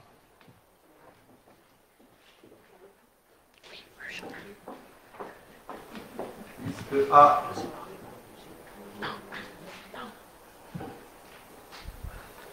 Liste A.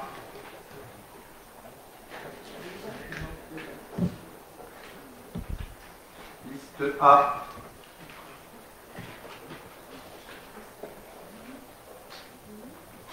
Liste A.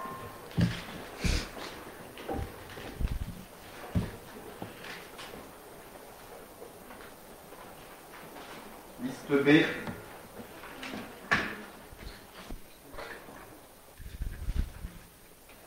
Liste A.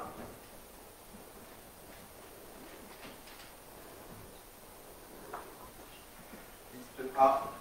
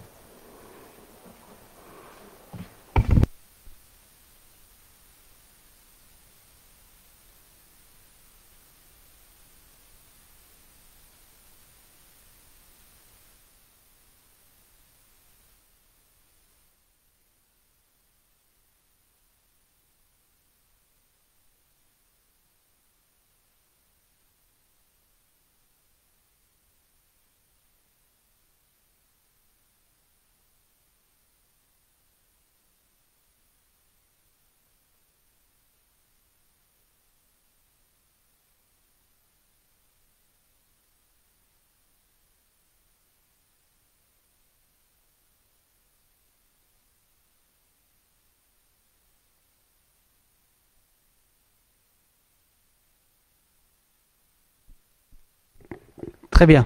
Merci. Donc, euh, comme je l'avais annoncé, donc tous les candidats qui se sont présentés ont été élus, puisqu'il y avait autant de candidats que de postes disponibles. Voilà. Donc, on va passer au point suivant. C'est la création de la commission DSP.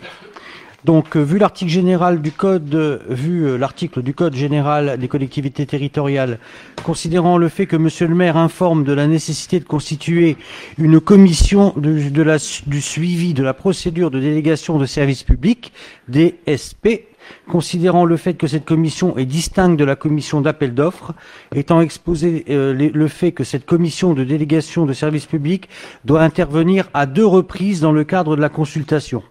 Donc une première fois pour établir la liste des candidats admis à présenter une offre et une seconde fois pour analyser les offres et émettre un avis sur les suites de la procédure.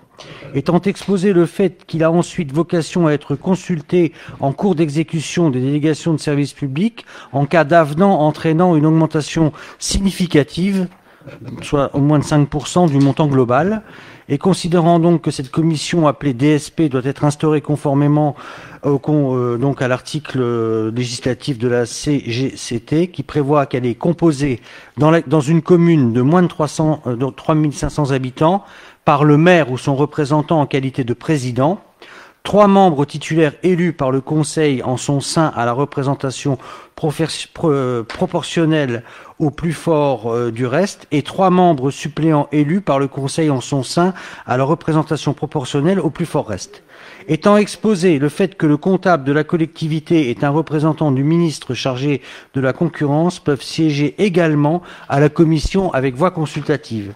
Étant exposé le fait que peuvent participer à la commission avec, avec voix consultative un ou plusieurs agents de la collectivité territoriale désignés par le président de la commission en raison de leurs compétences dans la matière qui fait l'objet de la délégation de service public. Donc, euh, moi, je vous invite déjà à approuver le principe de constituer une commission permanente de délégation de service public communal pour la durée du mandat, bien entendu. Hein, on va pas revoter euh, euh, régulièrement à cette commission, à fixer euh, les modalités de dépôt des listes pour l'élection de la commission de la façon suivante. Donc, les listes peuvent comporter au moins euh, moins de noms qu'il n'y a de sièges à pourvoir, donc trois titulaires, trois suppléants et les listes doivent indiquer les noms et prénoms des candidats au poste de titulaire et suppléant.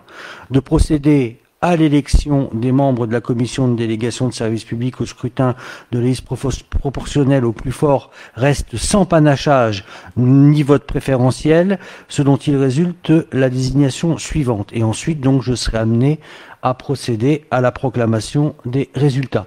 Donc, on va présenter les listes déjà? Oui. Donc sur la liste A, en titulaire, nous avons Monsieur Muller, Madame Ludman, Monsieur Cordonnier. En suppléant, nous avons Monsieur Romanazzi, Monsieur Trevelot et Monsieur Barthes. Et pour la liste B, nous avons Madame Pernet en titulaire et Monsieur Anif en suppléant. Voilà. Et je commence. Donc Monsieur Toustinco, oui.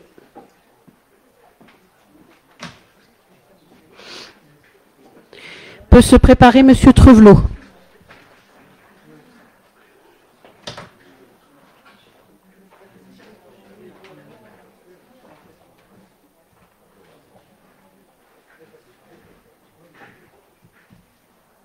Peut se préparer Madame Ludman.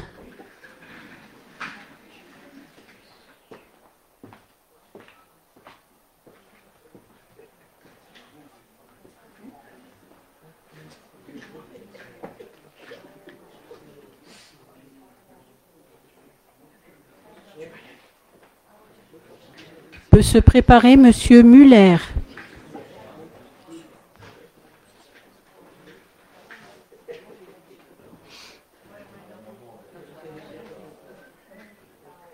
Peut se préparer Madame Atou.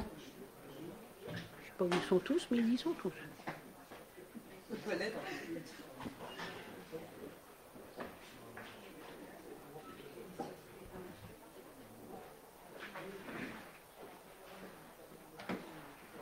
Peut se préparer Monsieur Barthes.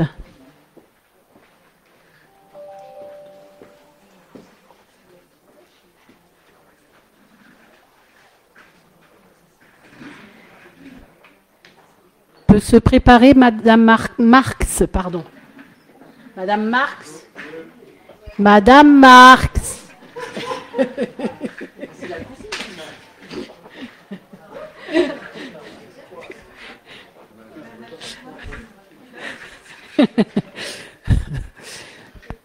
Peut se préparer Monsieur Bitt.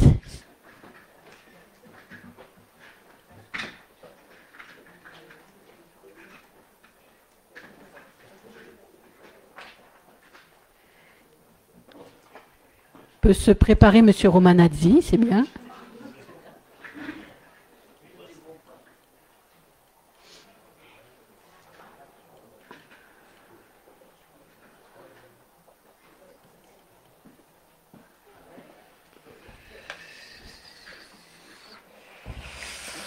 Peut se préparer Monsieur Cordier. Moi, je pensais qu'ils avaient quand même une. Bah, moi aussi. Mais c'est pas comme ça. Faut quand même- Peut se préparer Madame Frey, qui votera également pour Madame Muller. Parce que il y a quand même un de l'opposition qui est absent. Et puis en plus, ils ont voté qu'à deux. Madame Eun est déjà prête. C'est eux qui sont plantés. Et puis la deuxième fois, il y en avait quatre. Pour, euh, Ah bah. Comment? Oui, c'est bien. Parce qu'en fait, quand tu prends l'état, ça t'avais dit avant la. Ouais, c'est ça. Peut se préparer Monsieur Mansuy.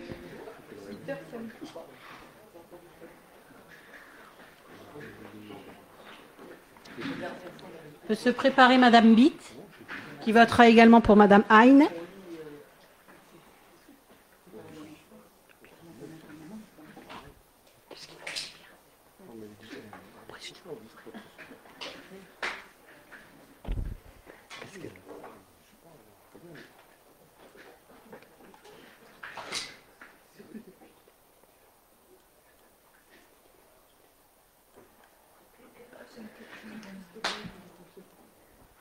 Peut se préparer Monsieur Omar. Vrai.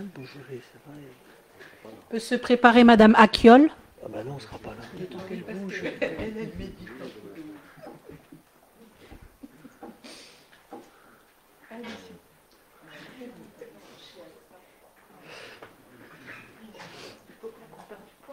Oui.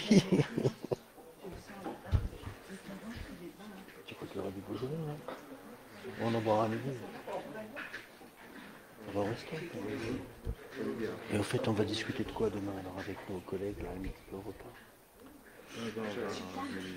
Peut se préparer peut se préparer Monsieur Cordonnier, qui votera pour Monsieur Nicolas. Ils ont un souci aussi, c'est avec les arbres qu'il y a le long de la, entre le futur et la route de la Friche. Ils ont un souci avec ça Ben, ils pensent que c'est un nous. Ça, c'est pas une bonne nouvelle. Qu'on pense de l'entretien. Que c'est pas eux. Parce que c'est sur les terrains euh, militaires qui est cédé à la ville de Montréal. Ouais, c'est à vérifier. Voilà. Après, on peut voir aussi euh, quel départemental ils peuvent refaire le prochain euh, contrat. Peut se préparer Madame Pernet. Sophie, t'iras dépouiller. T'iras dépouiller. Ouais. Ah, attends, je te le dirai.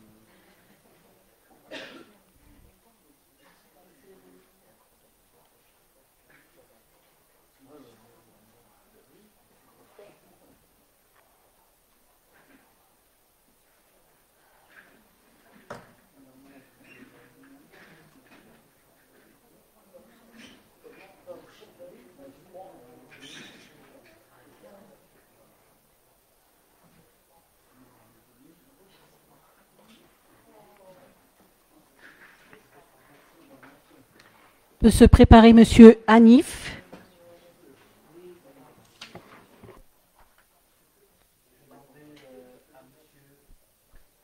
Je demanderai à Madame Eun et à Monsieur Omar de se présenter face à l'urne pour procéder au dépouillement. Merci.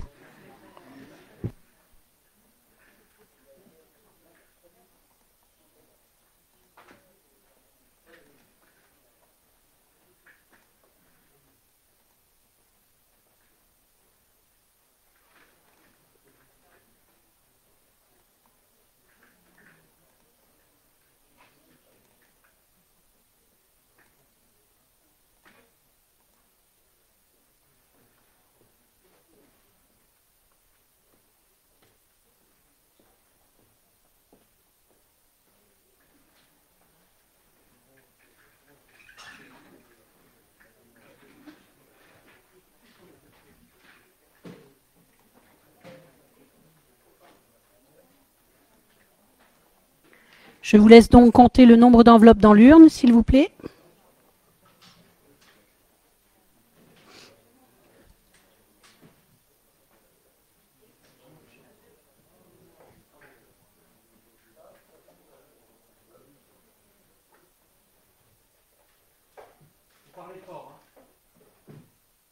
Vous avez combien d'enveloppes dans l'urne, s'il vous plaît? Merci.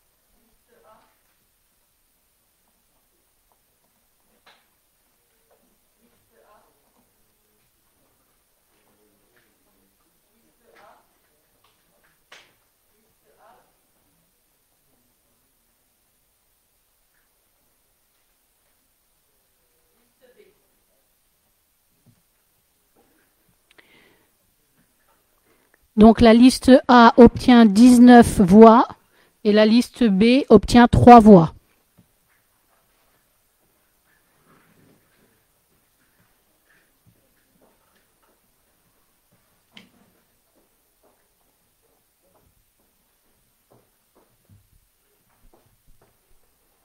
Donc on va procéder au calcul puisqu'on est à la proportionnelle.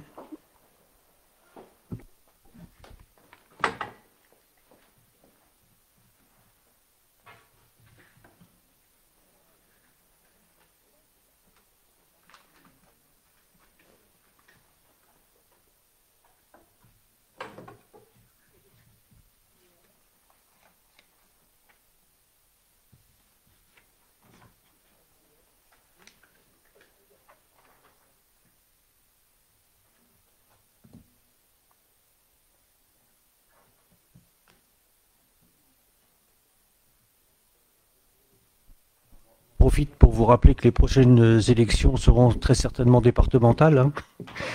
et elles auront très certainement lieu au mois de janvier de l'année prochaine. Voilà. C'est pour meubler un peu.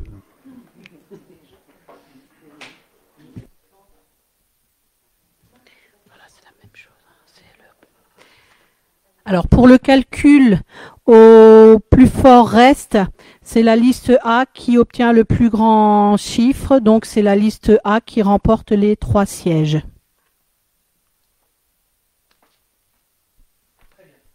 Eh ben merci. On va apporter un peu plus de vie à ce conseil municipal. Euh, et donc nous allons passer au point numéro 4, euh, concours décoration 2022. Et je vais demander donc à Monsieur Mansuy de présenter ce point.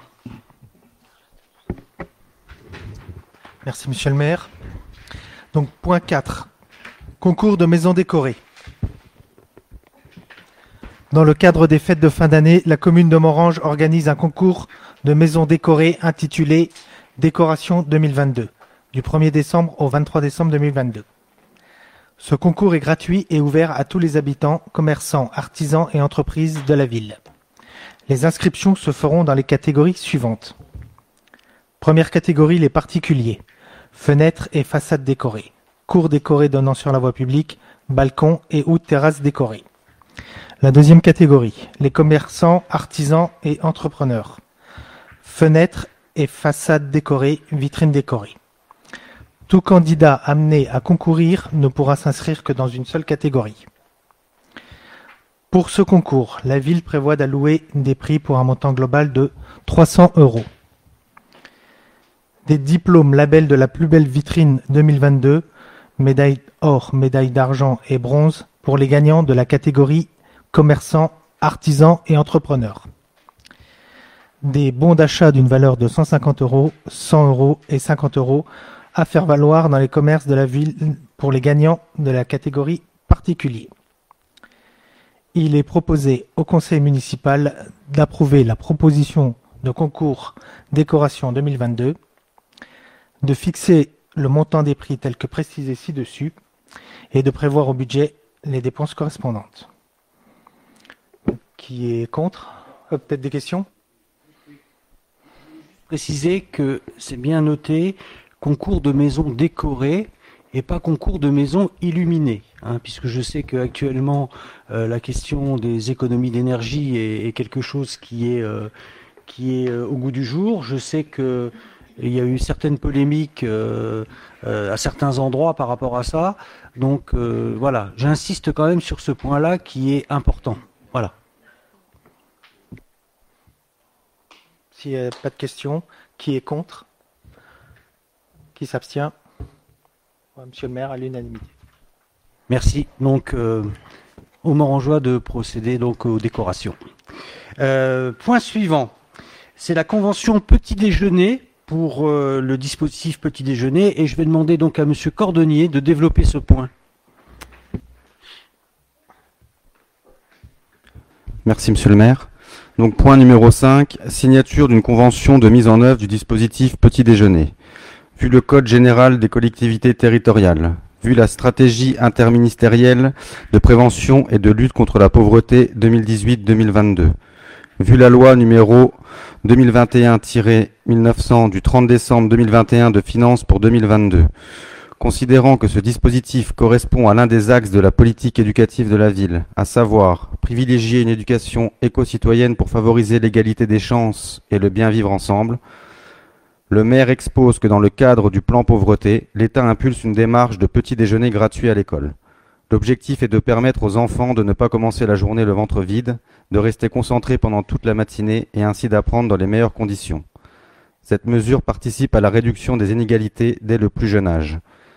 Les modalités d'attribution d'une subvention doivent faire l'objet de la signature d'une convention qui en règle les conditions de versement. Une délibération avait déjà été prise en date du 14 décembre 2021 autorisant le maire à signer la convention relative à la mise en œuvre de ce dispositif et à signer toutes les pièces nécessaires à la bonne exécution de cette démarche. Aujourd'hui, la commune souhaite reconduire ce dispositif et il convient donc de signer une nouvelle convention pour l'année scolaire 2022-2023. Il est donc proposé au conseil municipal d'approuver la participation de la ville au dispositif petit déjeuner, d'autoriser le maire à signer la convention relative à la mise en œuvre de ce dispositif jointe en annexe, d'autoriser le maire à signer toutes les pièces nécessaires à la bonne exécution de ce dispositif. Vous avez des questions? Je signaler que cette opération avait déjà été euh, mise en place l'année dernière. C'est important quand même de le signaler et que ça a plutôt bien fonctionné. Du coup, je procède au. Donc, qui est contre? Qui s'abstient? Tout le monde est pour. Merci. Merci Vincent. Donc on, je vais vous présenter donc le point numéro 6 qui est la signature d'une convention d'attribution de subventions de fonctionnement pour la MSP. Donc je vous fais grâce de tous les textes de loi, mais l'objectif est véritablement de continuer à soutenir euh, la MSP de Morange qui est une des MSP euh, euh, rurales les plus dynamiques et on le voit effectivement que régulièrement il y a de nombreuses actions qui sont menées. On sait aussi que euh, bah, la question de la santé, c'est un, un- c'est une question qui est quand même très très sensible. hein. Euh, et donc, euh, moi, je considère effectivement que le rôle d'une commune est euh, effectivement de, de- de soutenir la MSP dans les initiatives qu'elle euh, qu'elle est en train de mener et qu'elle va encore mener. hein. Euh, Vous savez qu'on a un cabinet de téléconsultation euh, qui vient d'ouvrir hein, avec euh, avec un avec la, la- chance qu'on qu'on a eue de, de- de pouvoir remporter un, un appel à projet, donc ce qui est pas n'importe quoi. Et donc euh, donc on a été identifié par l'ARS comme une zone où l'offre de soins est insuffisante et sous-dense. Et ça, c'est quand même un sujet d'inquiétude. Et c'est dans ce cadre, et alors qu'il est d'intérêt général pour les habitants de Morange de pouvoir bénéficier du maintien de l'offre de soins existante, que la commune et la MSP se sont rapprochés afin de faire bénéficier cette dernière d'une subvention annuelle de fonctionnement d'un montant de 15 000 euros et de signer la convention jointe à la présente délibération pour une durée de 4 ans à compter de sa signature. Voilà. Donc on va continuer par le biais de, cette subvention, mais pas que par le biais de cette subvention, par le biais aussi d'une présence et d'actions vraiment très très intenses aux côtés du personnel de santé pour faire en sorte que notre MSP euh, euh, continue à, pouvoir euh, proposer une offre de santé cohérente et adaptée aux Morangeois, mais aussi aux habitants du bassin de vie de Morange. Je crois que c'est quand même important de le dire. Il n'y a pas que des Morangeois qui vont se faire soigner à la MSP de Morange. Voilà. Est-ce que vous avez des questions particulières? Vous avez euh, eu effectivement la convention sous les yeux. Euh, donc voilà, s'il y a des questions particulières. euh, Visiblement non. Donc nous allons procéder à la délibération. Donc je vous demande d'approuver la convention d'attribution de subvention de fonctionnement, de m'autoriser à signer la convention jointe en annexe, de m'autoriser à signer toutes les pièces nécessaires à la bonne exécution de cette affaire et de prévoir au budget donc les dépenses correspondantes. Donc nous allons procéder au vote. Qui est contre? Qui s'abstient? Mais écoutez, je vous remercie. Point voté à l'unanimité. Nous allons passer au point suivant qui concerne le déclassement d'une voirie. Donc Monsieur Muller va nous expliquer tout ça. Merci, monsieur le maire. Bon.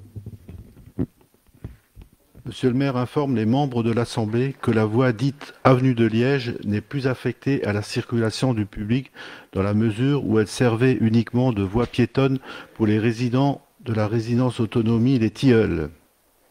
Cette avenue est fermée à toute circulation depuis la construction de ces bâtiments en 1983.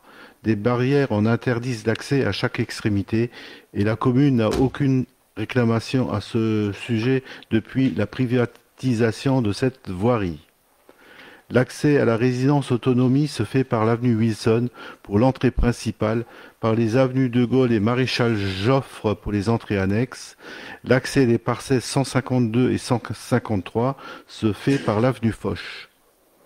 Il semble opportun aujourd'hui de procéder au déclassement de l'avenue de Liège du domaine public routier et de l'intégrer dans le domaine privé de la commune.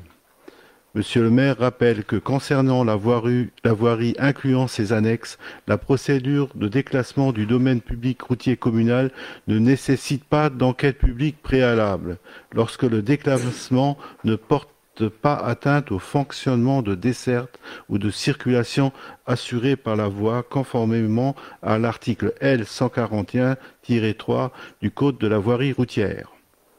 Dans ces conditions, considérant qu'il convient de déclasser la voie, il est proposé au conseil municipal de constater la désaffection de la voie dite avenue de Liège dans la mesure où elle n'est plus ouverte à la circulation automobile depuis la construction de ces bâtiments en 1983. De déclasser cette voie communale sans enquête publique préalable, puisque son déclassement ne porte pas atteinte aux fonctions de desserte ou de circulation assurées par la voie d'intégrer cette voie dans le domaine privé communal, d'autoriser Monsieur le maire à signer toutes les pièces nécessaires à la poursuite de cette, affaire. Euh, Avez-vous des questions?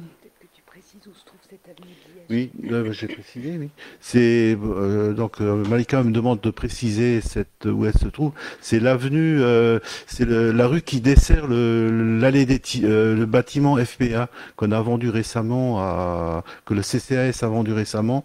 Donc il donne euh, une partie de cette rue donne avenue Joffre et l'autre partie donne avenue de Gaulle. Bon, c'est l'avenue Joffre, c'est l'avenue qui est devant le centre socioculturel et cette rue se trouve au bout du parking euh, du, du socioculturel. Donc euh, voilà. Et voilà. Cette voie a été un peu privatisée par les, pour la tranquillité des, des habitants, des résidents. Donc il vaut mieux euh, déclasser une fois pour toutes cette voirie, puisqu'elle est pratiquement, euh, elle est venue par le fait euh, que, que ça a été fermé euh, à la circulation en 1983 quand Moselis a construit ses bâtiments. Voilà. Qui c'est qui est contre?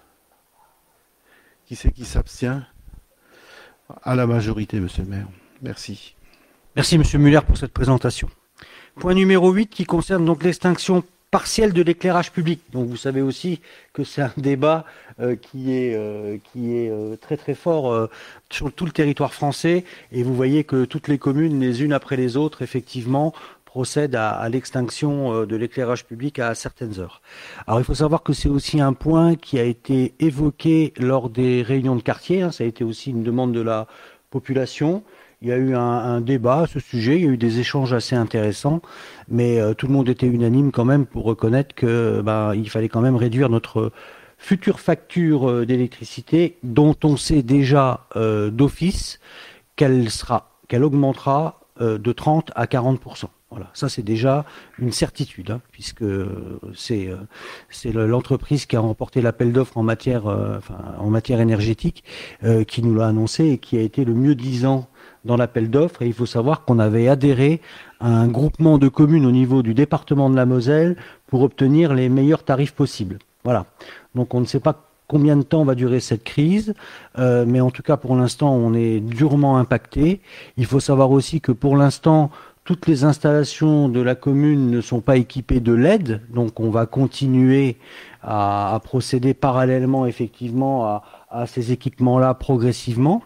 Mais euh, toujours est-il que euh, va falloir quand même qu'on procède à une extinction de notre éclairage, bien entendu, aux heures qui sont les moins euh, nuisantes pour euh, les Morangeois. Il n'est pas question d'éteindre les lumières euh, à 17 heures le soir et, et les rallumer le lendemain. Donc la proposition que, que je vais vous faire, bon, je vais vous faire la délibération. Donc je vous informe de notre volonté d'initier des actions en faveur de la maîtrise des consommations d'énergie. Une réflexion a été ainsi engagée sur la pertinence et les possibilités de procéder à une extinction nocturne partielle de l'éclairage public. Outre la réduction de la facture de consommation d'électricité, cette action contribuerait également à la préservation de l'environnement par la limitation des émissions de gaz à effet de serre et à la lutte contre les nuisances lumineuses. Les modalités de fonctionnement de l'éclairage public relèvent du pouvoir de police du maire qui dispose de la faculté de prendre à ce titre des mesures de limitation du fonctionnement compatibles à la sécurité des usagers de la voirie, le bon écoulement du trafic et à la protection des biens et des personnes. D'après les retours d'expérience similaires menés dans un certain nombre de communes, il apparaît que l'extinction nocturne de l'éclairage public n'a pas d'incidence notable. À certaines heures et à certains endroits, l'éclairage public ne constitue pas une nécessité absolue. Donc je vous propose une extinction partielle de l'éclairage public de euh, minuit à 5 heures du matin. Euh, ça permet effectivement aux personnes qui travaillent et qui sont postées ou qui travaillent de nuit, d'ailleurs, hein, effectivement, de pouvoir arriver sur leur lieu de travail quand même avec euh, un éclairage qui sécurise effectivement leur venue et de repartir de leur lieu de travail euh, avec un éclairage qui est également assuré. Bon, après, euh, on est dans les périodes où la nuit tombe le plus vite, hein, mais euh, bien entendu, après le soleil fera aussi une partie de son travail hein, et permettra effectivement d'avoir quand même euh, des, rues éclairées. On a pris également la décision, j'en profite en même temps, de d'installer euh, les éclairages pour Noël, hein, nos illuminations de Noël. Là, pour le coup, euh, c'était un désir euh, très fort de notre part, en sachant que là, pour le coup, toutes nos installations euh, lumineuses euh, sont en LED. Et euh, si on éteignait tout et qu'on n'aurait pas de décoration de Noël, je pense que là, on serait vraiment dans un univers des plus déprimants. Voilà. Donc voilà, si vous avez des questions particulières, on y va. Alors il faut savoir qu'on va fonctionner par un système d'horloge qui va être donc installé sur tous les postes d'éclairage. Ce que je peux vous dire, c'est que pour l'instant, on n'a pas encore équipé tous les postes, tout simplement parce que euh, bon, on a commandé du matériel qui n'est pas arrivé, et nous ne sommes pas la seule commune à être dans ce cas-là, mais je crois qu'on a déjà à peu près, euh, je crois, une vingtaine de postes hein, qui sont équipés, si je ne me trompe pas, 17 postes sur sur 30. Donc on a fait quand même plus de plus de la moitié. Donc ce qui est une bonne chose. Voilà. Et puis on va expérimenter, puis on verra bien ce que ça donne. hein. Et puis si on s'aperçoit que c'est trop problématique, écoutez, euh, on est en conseil municipal, hein, on, fait preuve de bon sens et, on, réajustera si nécessaire. Voilà. Est-ce qu'il y a des questions particulières? Non? Bah, Écoutez, on va continuer notre conseil municipal euh, avant minuit, puisqu'on éteint tout après. Pardon. Est-ce que les zones euh, industrielles seront aussi. Bah, on va, on va cas voir, oui, Oui. parce que euh, bon voilà, les, les zones, les zones industrielles, c'est pareil, les gens qui travaillent là-bas sont postés. Voilà, une chose est claire, il faut que ce soit aussi euh, important de ce côté-là. C'est pas parce qu'il fait nuit qu'il y a plus de problèmes de cambriolage. Les statistiques, elles sont claires au niveau national, c'est c'est faux. Au contraire, ça aurait même tendance à, à, à ralentir euh, les cambriolages la nuit. Voilà. Mais bon, voilà, il faut, qu'on voit, on, va faire au mieux, quoi, en fait. hein. Voilà. On va faire au mieux. D'autres questions? Encore une fois, c'est une expérimentation, hein, qu'on soit bien clair. Alors le stade de foot, on est en train de voir parce qu'effectivement, il y a un système de veilleuse la nuit sur le stade de foot. Euh, c'est dans l'équipement et c'est installé d'origine. Euh, donc on est en train de se renseigner pour savoir comment on peut désactiver ces veilleuses parce que très honnêtement, euh, dans le contexte actuel, euh, elles ont aucune utilité. Vincent? Ouais, moi je voulais juste savoir, place de la République, est-ce que c'est pas possible de couper l'éclairage public à 17h et de laisser juste justement nos euh, illuminations de Noël euh, briller dans cette... euh, Je sais pas, est-ce qu'on peut l'expérimenter ça ou pas Parce que l'année dernière, je trouve qu'avec tout l'éclairage public, on voyait, ça mettait pas en avant nos, nos illuminations. on va, on va procéder effectivement, on va procéder effectivement à une expérimentation. On va voir effectivement si, sans allumer l'éclairage public et en laissant uniquement les illuminations de Noël, ça apporte suffisamment de clarté quand même et de sécurité. hein. C'est, c'est quand même important. Et puis euh, néanmoins, il y a quand même certaines rues où on va désactiver quand même euh, quelques luminaires. Parce que même quand euh, tout est allumé, on a quand même des rues qui sont très très éclairées et donc on, va en profiter quand même pour euh, supprimer un peu d'éclairage en même temps. Voilà. Mais effectivement, on a de très très belles illuminations place de la République et c'est vrai qu'elles sont un peu gâchées pour le coup par trop d'éclairage public. Ouais, c'est vrai. Voilà. Donc on va essayer tout ça. D'autres questions? On y va pour l'expérimentation? Donc je vous demande de, donc de m'autoriser euh, l'extinction de l'éclairage public donc de minuit à 5 heures. Bon, ça fait une plage horaire de 5 heures. hein. Il y a des communes qui ont fait des plages horaires beaucoup plus importantes. hein. Donc on, on va déjà essayer avec ça et puis on verra après. Donc on va procéder au vote s'il n'y a pas d'autres questions. Qui est contre Qui s'abstient Eh bien écoutez, on y va pour l'expérimentation. Je vous remercie. On va passer donc au point suivant qui va être développé par Jean-Paul concernant la modification des statuts du syndicat forestier de l'ANA.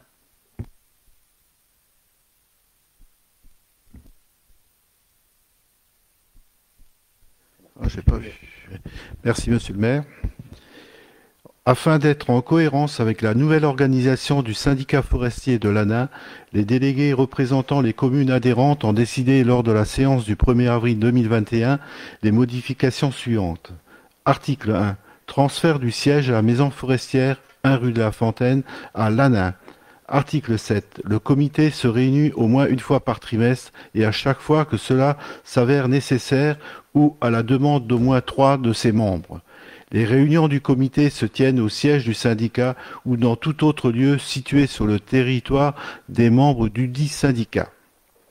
En application de l'article L 5211-20 du Code général des collectivités territoriales ci-dessous, l'organe délibérant de l'établissement public de coopération intercommunale délibère sur les modifications statuaires autres que celles visées par les articles L 5211-17 et L 5211-19 et autres que celles relatives à la dissolution de l'établissement.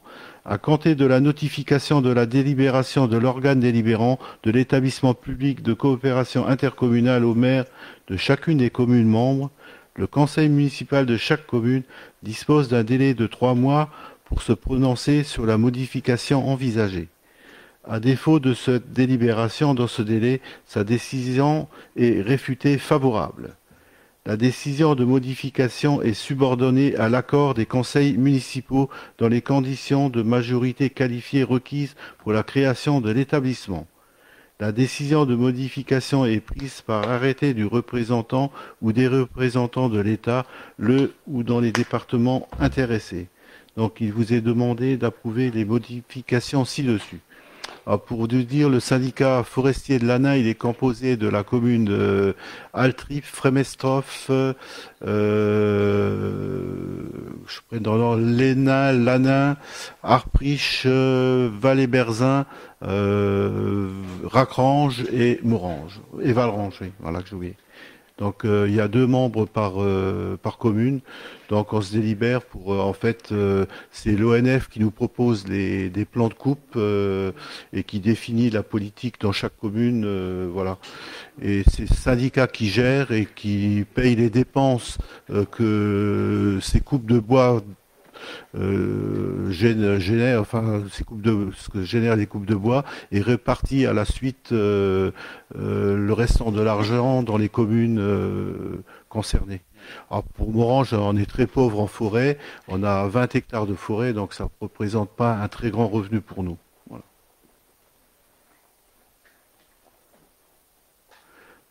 Vous avez des questions particulières?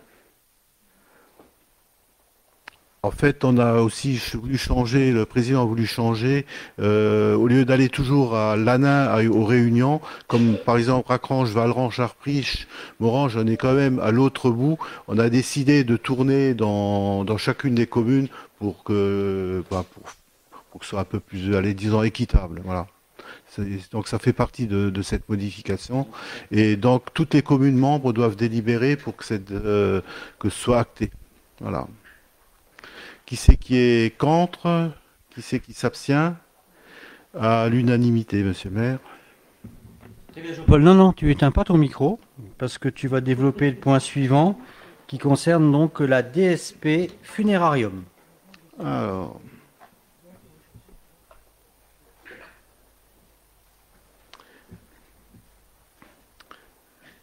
J'ai allumé, oui. Délégation de service public exploitation de la chambre funéraire de la commune de Morange. Vu l'article L 1411-4 du Code général des collectivités territoriales, vu les articles L 2223-19 et suivants du Code général des collectivités territoriales, vu le rapport écrit de monsieur le maire, Considérant que la commune de Morange se voyait autoriser la création d'une chambre funéraire 6 place de l'église par arrêté préfectoral 91 DAD-2 100 du 27 septembre 1991. Considérant que par contrôle par organisme accrédité intervenu en septembre 2022, la conformité de ladite chambre fun- funéraire a été confirmée. Considérant que la gestion et l'utilisation de la chambre funéraire est soumise à des règles strictes et en particulier à l'obtention d'une habilitation préfectorale conditionnée, notamment à des conditions minimales de capacité professionnelle exigées des agents et, sauf le cas de régie non personnalisée des dirigeants. Considérant qu'il a été mis un terme à la délégation de services publics par laquelle la chambre funéraire était exploitée jusqu'à présent, considérant que la reprise du service en régie est peu opportune compte tenu des nécessités de recrutement de personnel spécialisé qualifié à cette fin et du coût qu'elle représenterait. Il est proposé au conseil municipal d'approuver le principe d'une délégation de service public pour l'exploitation de la chambre funéraire, de charger monsieur le maire de négocier les actes nécessaires de mise en concurrence à charge pour le conseil municipal d'en autoriser ultérieurement la signature.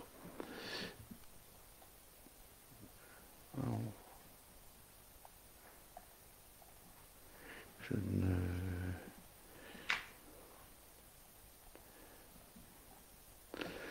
Donc, euh, si vous avez des questions.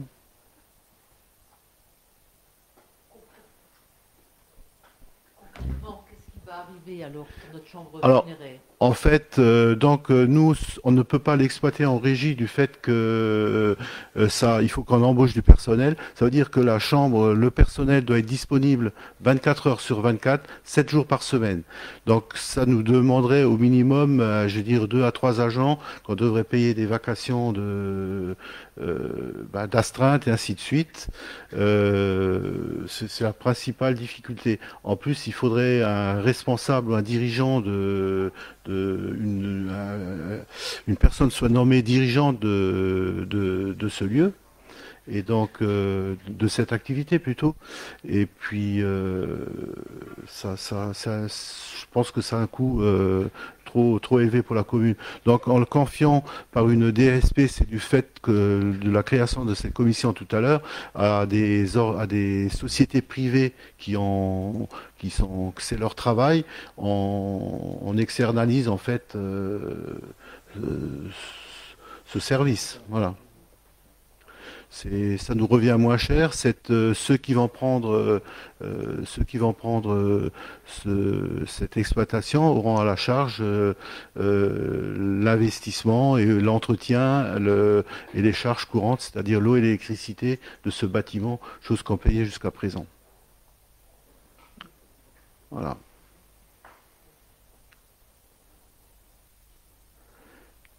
D'autres questions?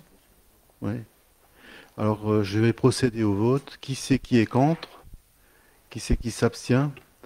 À l'unanimité, monsieur le maire. Merci. On va donc euh, passer au point numéro 11 concernant les cartes de pêche, contribution à la vente de cartes à la journée dans des points de vente. Et je donne la parole à monsieur Romanazzi. Merci, monsieur le maire. Donc, au point 11, euh, carte de pêche, contribution à la vente de cartes à la journée dans des points de vente. On m'entend, je vais me rapprocher. Dans le cadre, de la pêche sur le site de la Muche, la commune de Morange a donné la possibilité aux pêcheurs d'acquérir une carte journalière dans différents points de vente de la ville. Monsieur le maire propose la mise en place d'une contribution de 1 euro par carte de pêche journalière vendue aux usagers pour l'année 2022. Pour l'année 2022, le point de vente Café de la Bourse, mentionné dans le règlement de pêche, a réalisé la vente de 300 cartes de pêche journalières. Donc, il est proposé au conseil municipal. Ok, quelques questions peut-être avant Non. Donc d'autori- d'autoriser le versement de la somme de 300 euros au point de vente Café de la Bourse, correspondant à la vente de 300 cartes de pêche journalières pour l'année 2022. Pas de question. Qui est contre? Qui s'abstient? Monsieur le maire à l'unanimité. Merci beaucoup. On passe au point numéro 12, admission en non-valeur. Je donne la parole à madame Ludman. Merci, monsieur le maire. Donc, admission en non-valeur. Monsieur le trésorier municipal a transmis deux états de demande d'admission en non-valeur. L'une pour un montant de 771,10 euros, l'autre pour un montant de 4 782,07 euros. Il s'agit de recettes qui n'ont pu être recouvrées malgré les procédures employées. Il convient, pour régulariser la situation budgétaire de la commune, de les admettre en non-valeur. Ces états se déclinent pour un montant total de 5 553,17 euros. Y a-t-il des questions sur... euh, Alors, les non, Question, en fait. oui, les non-valeurs, c'est c'est essentiellement euh, des personnes qui sont euh, insolvables au niveau de, de la cantine et puis, et puis du périscolaire. Voilà. Alors, euh, il est proposé au conseil municipal d'admettre en non-valeur les créances irrécouvrables du budget général pour un montant de 760,10 euros à l'article 6451 et un montant de 4 782,07 euros à l'article 6542. Donc on passe au vote. Qui est contre? Qui s'abstient? Donc à l'unanimité. monsieur. Écoutez, euh, madame Ludman, vous allez continuer à nous développer le point 13 concernant une décision modificative numéro 2. Alors cette décision modificative Elle est afin de finaliser l'amortissement du solde des subventions reçues par la commune pour la construction de la MSP et la, la, la numérisation pardon, du service technique. Il convient de procéder aux modifications budgétaires suivantes. Donc c'est du fait qu'on a eu des subventions euh, supplémentaires et qu'elles doivent être donc euh, amorties. Donc euh, au niveau du fonctionnement, au niveau du chapitre 23, virement de la section d'exploitation en dépenses 3836,23. Chapitre 42, article 777, recettes et code-part des subventions d'investissement 3836,23 pour un total de fonctionnement aussi bien en dépenses qu'en recettes de 3 836,23. Au niveau de l'investissement, article euh, chapitre 021 virement de la section d'exploitation en recettes 3 836,23. Chapitre 40 article 13 912 subvention région 3 836,23 en dépenses, ce qui fait un montant total d'investissement aussi bien en dépenses qu'en recettes de 3 836,23. Vous avez des questions peut-être? C'est plutôt une bonne nouvelle qu'on ait eu des subventions supplémentaires. Oui, voilà, c'est ça. C'est des subventions qui, sont venues et qu'il faut donc amortir. Donc on passe au vote. Qui est contre? Qui s'abstient? Donc euh, à l'unanimité, tout le monde est pour. Merci Eden. On va passer donc euh, au point numéro 14 euh, qui concerne donc des demandes de subvention. Et là, c'est une demande de subvention pour la réflexion de l'Église protestante. Je vais donner la parole à M. Trevelot qui va développer ce point.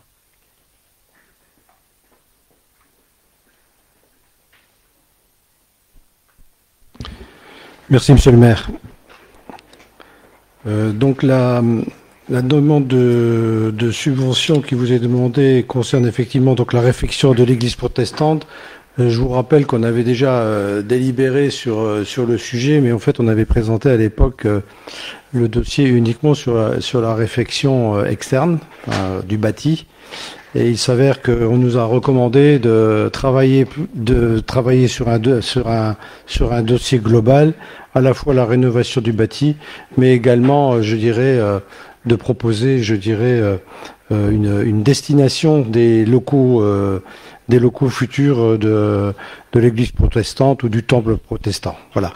Donc euh, je vais un petit peu reparcourir un peu l'ensemble des éléments et je vais vous projeter euh, à l'écran les attendus, enfin ce qu'on espère effectivement transformer cette, cette, église, ce temple, et de, le faire d'être demain pour une destination artistique et culturelle, d'en faire vraiment une, salle, une, une très belle salle en sachant qu'on sera tenu pour, euh, pour des raisons euh, avec le conseil presbytéral de, des, protestants, de, de, de, faire en sorte d'avoir une salle, une petite salle, pour leur permettre encore à la, communauté encore qui existe encore à la fois sur Morange et sur l'ensemble du bassin de vie, euh, de, leur avoir une salle de, à la fois de réunion et aussi une salle qui leur permettra d'exercer un, culte. Voilà. Hein.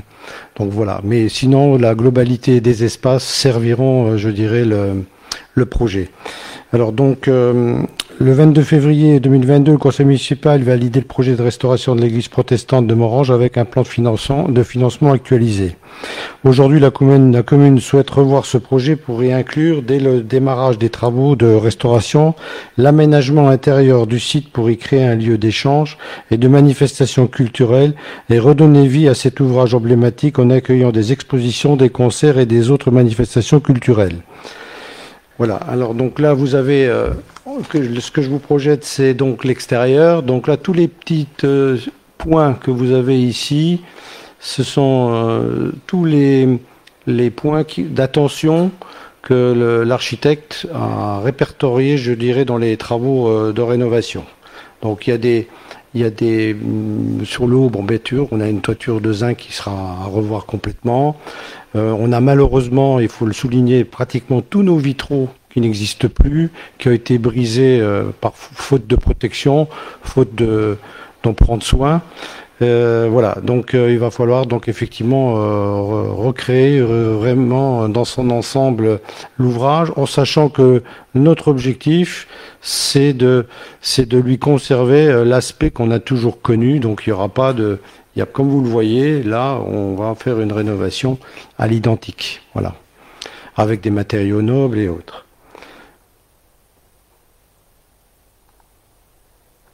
Voilà. Et donc l'objectif qu'on a,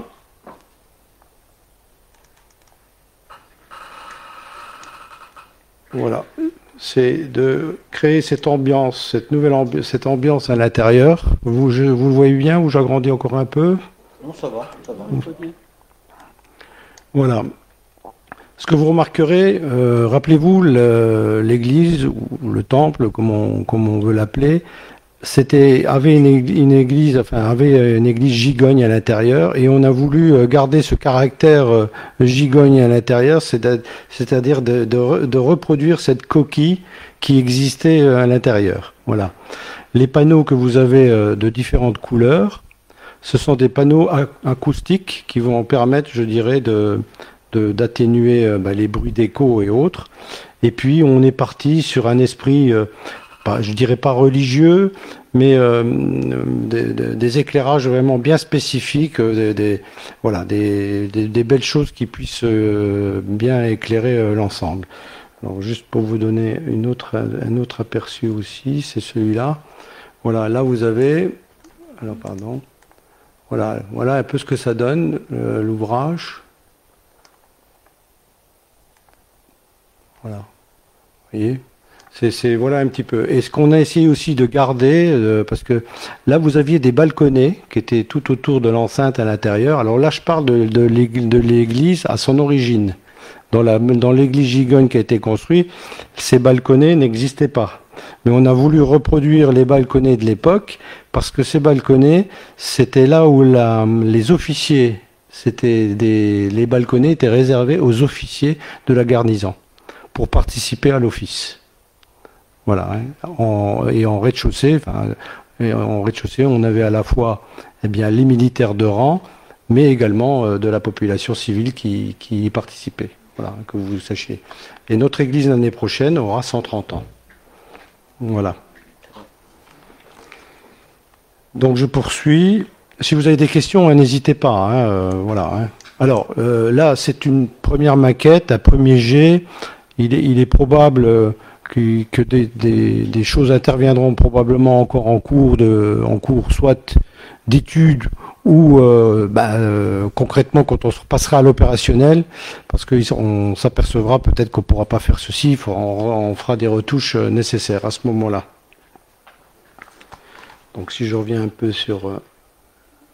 voilà, pour que vous ayez un peu une idée aussi un peu plus précise de ce que c'est des qu'on fait pour agrandir, affichage, voilà, zoom. Voilà. Voilà, voilà un petit peu le, principe des panneaux acoustiques qui sont suspendus. Voilà à quoi ça ressemble. Et euh, effectivement, à l'intérieur, on peut aussi également intégrer des, des, des spots et autres. Voilà. Voilà, donc là, voilà un petit peu la perspective. Et puis ensuite, euh, je vais aller. Voilà. Là, vous avez une vue qui est. Qui c'est beau. C'est beau, c'est noble. Et, ça donne vraiment, je dirais, une perspective très moderne de, l'église de demain. Voilà. Voilà, donc je poursuis. Euh, pour ce projet d'ensemble, le montant des travaux s'élève à 939 823 euros pour la rénovation extérieure du bâtiment, et pour l'intérieur, 533 800 euros pour l'aménagement intérieur du site. Pour, réaliser ce projet qu'on qualifie d'ambitieux, la commune a missionné le cabinet Bois et Acier afin de réaliser la maîtrise d'œuvre pour le, pour le suivi des travaux. Donc le plan de financement prévisionnel du projet est donc le suivant. Maîtrise d'œuvre 75 200 euros. Extérieur et intérieur, vous en avez pour 1 487 800 23 euros. Et la mission de contrôle, puisque derrière il y a, une mission de contrôle, quelqu'un qui surveille quand même les travaux, 9 940 euros. Donc on est bien sur une base d'un million 572 963 euros, Là-dessus, en ressources, on va donc ressolliciter l'État à hauteur de 786 481,50 euros, le Conseil régional pour 100 000 euros, la Fondation du patrimoine 314 592,60 euros, et on a prévu pour le moment un autofinancement à hauteur de 371 888,90 au titre de la commune. Voilà, sachant que on, on va s'autoriser aussi à aller solliciter les organismes, d'autres organismes, d'autres institutions privées pour nous accompagner euh, sur ce, projet. Donc je pense bien évidemment à la confession d'Augsbourg, euh, de Strasbourg, qu'on a déjà pris contact. Et puis voilà, il va falloir que lever quelques, quelques relations. Euh, voilà, je vous en parlerai un peu plus par la suite parce que j'aimerais vraiment d'abord avoir la certitude qu'on nous réponde favorablement. Voilà. Donc le maire propose au conseil municipal d'approuver le plan de financement, de solliciter les aides financières auprès de l'État dans le cadre de la DECIL de la région Grand Est, de la Fondation du patrimoine et d'autres organismes publics et privés, de s'engager à financer la part qui ne serait pas obtenue au titre des subventions, d'inscrire le montant de ces dépenses au budget de la commune et d'autoriser monsieur le maire à signer tout document relatif à ce projet. Donc dans tous les cas, soyez rassurés, nous n'engageons ce projet que avec l'objectif numéro un, c'est de s'approcher au plus près de notre euh, plan de financement. Hein. Voilà, ça, on ne peut pas se permettre euh, de partir comme ça à l'aventure. Hein. Voilà, même si je reconnais que notre temple ou notre église se déprécie de jour en jour, Monsieur le Maire. Voilà. Donc, euh, des questions? Moi je voulais juste savoir si le cabinet bois et acier, il a noté un caractère d'urgence pour intervenir sur le temple, parce qu'effectivement, comme tu l'as dit, il se dégrade. Alors, euh, aujourd'hui, alors l'année dernière, le caractère d'urgence n'était pas déclenché. Je pense qu'on peut considérer aujourd'hui, et si vous allez euh, sur place, vous vous rendrez compte que sur la, grande, euh, la grande pointe, enfin là, on a du, on a des cuivres qui, a, qui est tombé. Donc voilà. Et si on laisse, à mon avis, trop aller, il faut, si possible, essayer de, résoudre, cette, cette, rénovation. Allez, on, a, on a 24, 24 mois devant nous, à peu près, pour euh, se dire qu'on doit, on doit y aller. Quoi. Mais chaque jour qui passe, c'est une détérioration, c'est les incivilités. Sincèrement, je n'arrive même pas comprendre qu'est-ce que, qu'est-ce que les gens viennent encore faire euh, dedans. Quoi. Ça, franchement, on peut se poser des questions. À part les pigeons, c'est les seuls, euh, le seul voisinage qui existe, euh, voilà, qui est locataire de, l'édifice. Mais c'est vrai, hein. Mais sinon, pour le reste, on est tout le temps obligé de faire des interventions. Euh, bon, on a barricadé, mais pour autant, vous avez toujours des gens qui rentrent. C'est fou, hein.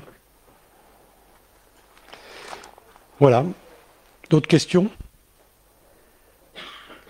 Qui est contre? Qui s'abstient? À l'unanimité, monsieur le maire. Très bien, merci. Nous allons passer donc au point numéro 15 concernant les demandes de subvention donc pour l'école primaire du centre. C'est moi qui vais vous le présenter. Donc euh, le 28 juin 2022, donc nous avions validé le projet de rénovation de l'école primaire centre et le plan de financement associé. Mais bon, vous n'êtes pas sans savoir que nous sommes dans un contexte inflationniste et qu'il euh, faut qu'on revoie notre copie. Donc effectivement, il y a l'inflation, mais il y a aussi l'ajout de, travaux supplémentaires. Donc il est nécessaire effectivement de réactualiser euh, le plan de, financement euh, comme présenté ci-dessous. Donc on a une maîtrise d'œuvre de 227 545,50 euros. On a pour 2 millions, un peu plus de 2 millions, 2 millions 84 455 euros de travaux. Et puis pareil, hein, comme pour le temple, une mission de contrôle à hauteur de 10 551 euros. Donc pour un total de 2 322 551,50 euros. Bien entendu, on va aller rechercher à nouveau des subventions de l'État par le biais de la à hauteur de 929 000 euros. Euh, le conseil régional par le biais de Climaction, hein, est aussi dans une démarche euh, donc euh, éco-citoyenne, et de 95 000 euros. Et on va solliciter bien entendu le conseil départemental dans le cadre d'Ambition Moselle à hauteur de 833 795 euros et avec un autofinancement donc de 464 000 euros. Voilà. Donc, euh, euh, c'est ce qu'on avait acté. hein, et donc, effectivement, c'est l'école du centre qui euh, sera la première école à bénéficier, effectivement, euh, de travaux de rénovation. Voilà. Est-ce qu'il y a des questions particulières? Euh, pourquoi on a besoin d'une maîtrise d'œuvre et une mission de contrôle en supplément? Est-ce que la maîtrise d'œuvre suffirait pas? Euh, non, parce que euh, C'est une obligation. Parce que parce que bah, parce qu'en fait c'est la- la- le contrôle c'est vraiment quelque chose de très particulier dans le suivi du chantier et c'est pas forcément la maîtrise d'œuvre qui, qui doit le réaliser. Ouais. La maîtrise d'œuvre, la, la maîtrise d'œuvre, comme c'est eux qui, projet- qui présentent le projet, ont peut-être passé à côté de quelque chose, euh, donc Ouais. c'est la mission de contrôle qui doit. Il faut que ce soit des organismes euh, indépendants quoi, qui vérifient. Mmh, mmh. Ouais, c'est obligatoire dans les chantiers de grosse ampleur euh, comme comme ceci quoi. Ouais. Mais c'est vrai que ça représente effectivement euh, une somme d'argent, hein, très clairement. hein. C'est vrai que diminuer. avant de commencer concrètement euh, les travaux, on a déjà euh, pas mal, euh, pas mal malheureusement de diagnostics euh, à, à réaliser qui, qui s'avèrent euh, néanmoins nécessaires mais coûteux. Voilà, il faut le signaler. Voilà. Donc, est-ce que vous avez d'autres questions par rapport à l'école, euh, à l'école du, du centre? Non, bah écoutez, il faut qu'on parte euh, de nouveau à la course aux, subventions. hein. Voilà, comme on, l'a très bien fait pour la MSP. hein. Je, tiens quand même encore à signaler notre euh, DGS qui a fait un travail remarquable puisqu'elle a réussi à nous faire rentrer la totalité des subventions euh, attendues, voire même plus pour la MSP, ce qui est absolument remarquable. Plus de 400 000 euros quand même. hein. Euh, 600 000 euros, que dis-je? J'avais oublié 200 000 euros. Donc euh, je vous propose euh, donc d'approuver le plan de financement, de solliciter les aides financières auprès des services de l'État dans le cadre de la DESIL, de la région Grand Est dans le cadre de Climaction, du Conseil départemental dans le cadre d'Ambition Moselle, et de s'engager à financer la part qui ne serait pas obtenue au titre des subventions, d'inscrire le montant de ces dépenses au budget de la commune et de m'autoriser à signer les documents relatifs à ce projet. Qui est contre? Qui s'abstient? Euh, point voté à l'unanimité. Je vous en remercie. Alors, euh, tant qu'on est dans les demandes de subventions et euh, dans les études, bien entendu, on a bah, notre deuxième école de Morange qui nécessite et qui fait partie aussi donc des plans de, restructuration et, de rénovation. Donc là, c'est un point que je présente pour la première fois, hein, contrairement à celui euh, de l'école du centre. hein. Donc euh, là, on rentre complètement dans le cadre du dispositif Petite Ville de demain et de redynamisation de la ville de Morange. Donc il est envisagé de rénover euh, plusieurs bâtiments communaux, dont les écoles de la ville. hein. Et donc pour l'école primaire Streif, la rénovation du bâtiment repose sur cinq enjeux majeurs. Le premier, c'est l'amélioration énergétique du bâtiment, chauffage, ventilation, optimisation de l'éclairage, nuisances sonores. Le deuxième, c'est la remise aux normes des accessibilités PMR, hein, donc euh, personnes à mobilité réduite, hein, d'incendie et de la, vi- de la protection vigipirate du bâtiment. Le troisième point, c'est la capacité de celui-ci à répondre aux nouvelles prérogatives d'utilisation, donc les nouveaux principes pédagogiques, les utilisations des salles de classe, bien entendu la connectivité, le bien-être des professeurs et des élèves et tout ce qui concerne la modularité. Euh, bien entendu, est, inséré euh, le diagnostic des problèmes euh, structurels hein, concernant des fissurations, des problèmes d'étanchéité inhérents à ce type de bâtiment qui a quand même un certain âge. hein. Bon, il est quand même plus récent que l'école du centre, mais néanmoins, il commence à prendre de l'âge aussi. Et puis, bien entendu, et, ça nous y tenons, c'est de respecter les spécificités architecturales de ce bâtiment, parce qu'il a une, il a une architecture qui est tout à fait particulière. Moi, je trouve qu'elle est tout à fait adaptée à un groupe scolaire. C'est pas parce que j'ai été élève à l'école Streif, hein, mais euh, c'est une classe qui est plutôt, euh, qui est plutôt euh, bien, bien organisée pour accueillir. les espaces sont plutôt sympathiques, quoi. Voilà. Après, ça demande effectivement une, une, une rénovation.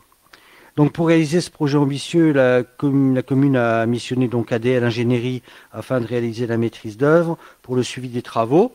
Et donc euh, le plan de financement prévisionnel est le suivant. Donc une maîtrise d'œuvre de 233 000, 233 000, à peu près 234 000 euros, des travaux à hauteur de 1 847 824 euros pour un montant donc de 2 81 826 euros. On va bien entendu euh, solliciter la DESIL, donc l'État, euh, pour une subvention à hauteur de 832 700, de 832 730, euh, oui c'est ça, 832 730 euros.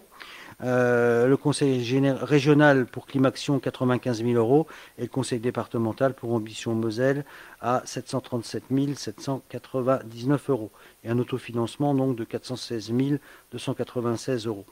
Donc là le projet est récent donc on n'est pas dans un contexte d'inflation pour l'instant.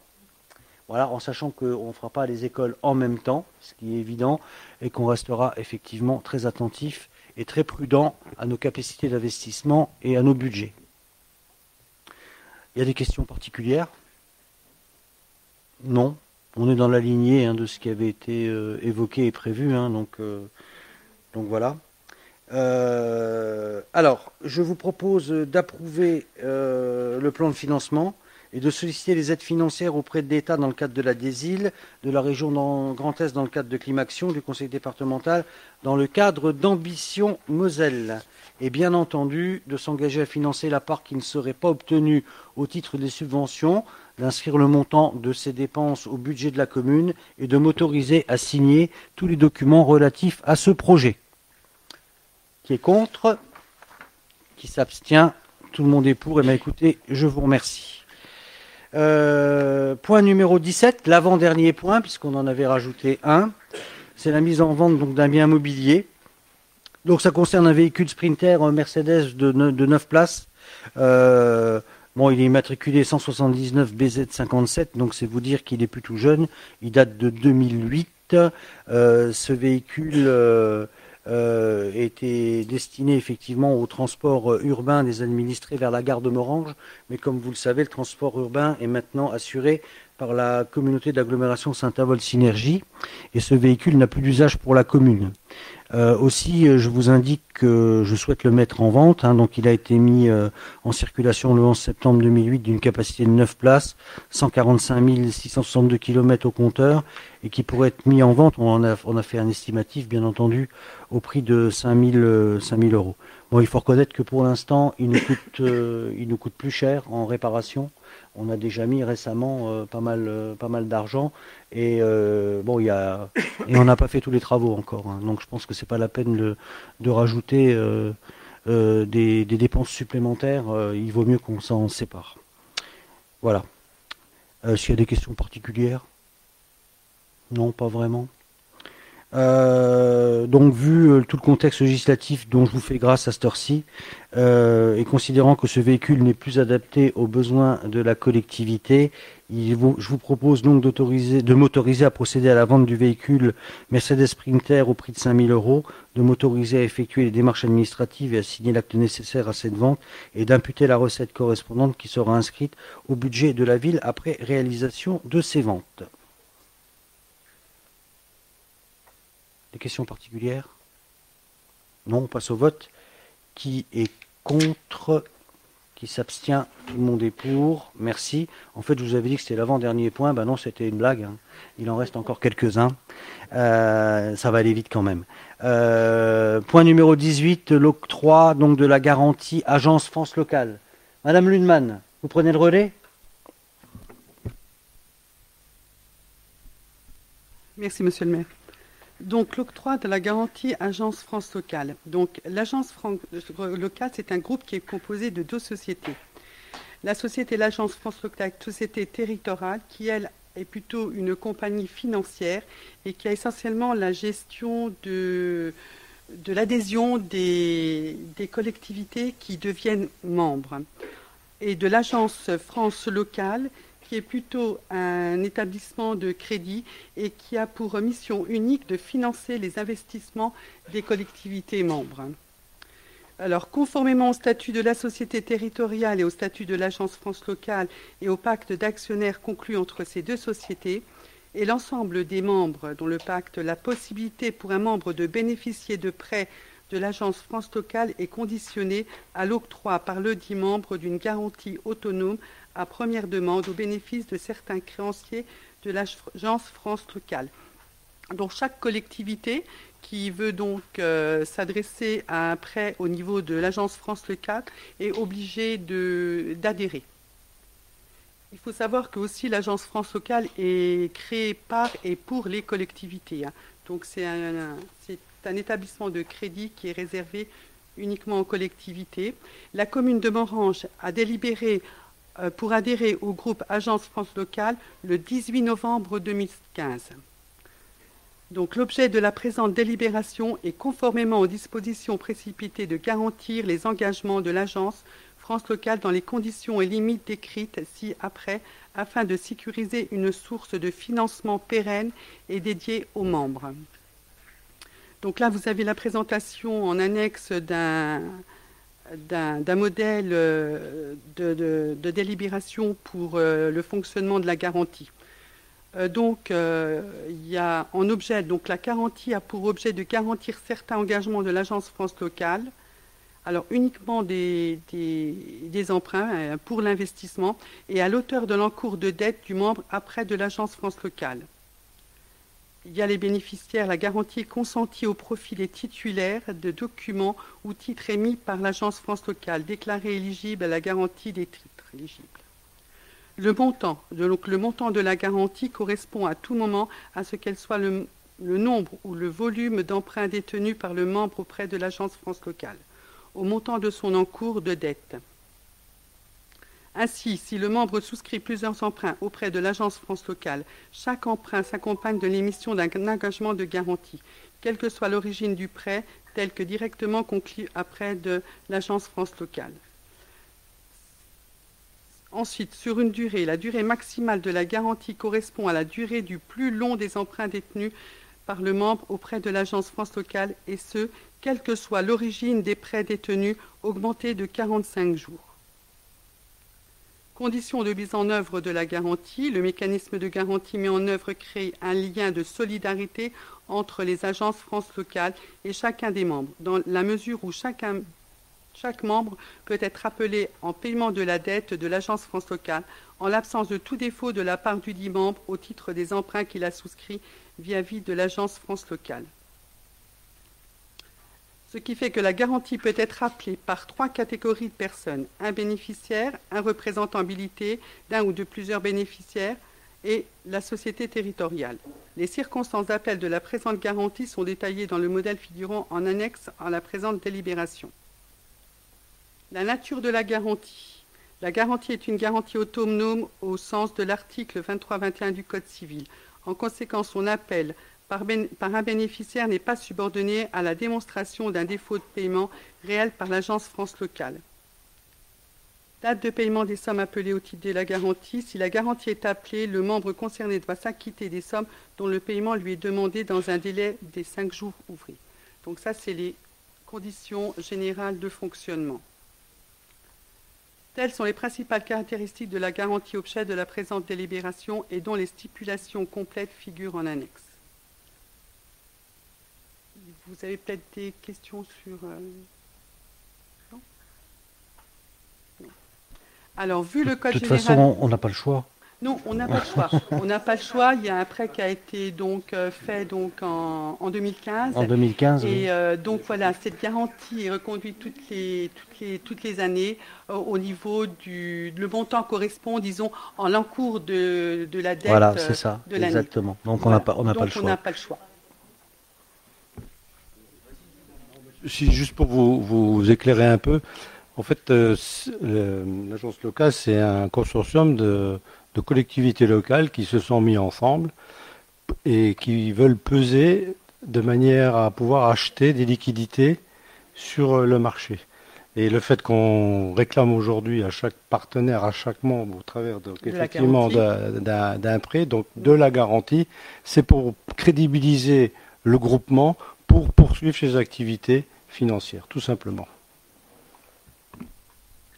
Alors, vu- euh, le Code général des collectivités territoriales et, notamment son article L 1611-3-2, Vu la délibéra- délibération numéro 18 en date du 10 juillet 2020 ayant confié à M. Christian Stinco, maire de Morange, la compétence en matière d'emprunt, vu la délibération numéro 3 en date du 18 novembre 2015 ayant approuvé l'adhésion à l'Agence France locale de la commune de Morange, vu les statuts des deux sociétés du groupe Agence France locale et considérant la nécessité d'octroyer à l'Agence France locale une garantie autonome à première demande au bénéfice de certains créanciers de l'Agence France locale, à hauteur de l'encours de dette de la commune de Morange, afin que la commune de Morange puisse bénéficier de prêts auprès de l'Agence France locale.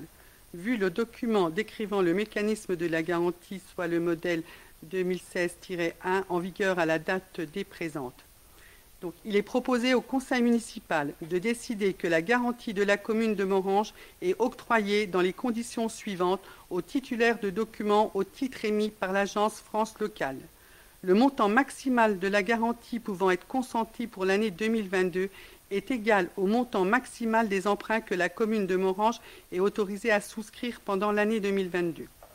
La durée maximale de la garantie correspond à la durée du plus long des emprunts détenus par la commune de Morange pendant l'année 2022 auprès de l'agence France locale augmentée de 45 jours. La garantie peut être appelée pour chaque bénéficiaire par un représentant habilité d'un ou de plusieurs bénéficiaires ou par la société territoriale. Et, si la garantie est appelée, la commune de Morange s'engage à s'acquitter des sommes dont le paiement lui est demandé dans un délai de cinq jours ouvrés.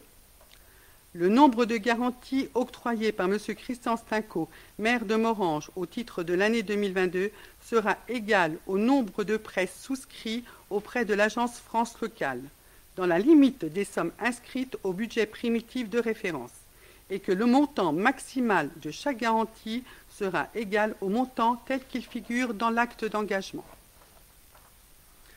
Autoriser le maire ou son représentant pendant l'année 2022 à signer le ou les engagements de garantie pris par la commune de Morange dans les conditions définies ci-dessus, conformément au modèle présentant l'ensemble des caractéristiques de la garantie et figurant en annexe, autorise le maire à prendre toutes les mesures et à signer tous les actes nécessaires à l'exécution de la présente délibération. Donc on va passer au vote. Qui est contre? Qui s'abstient?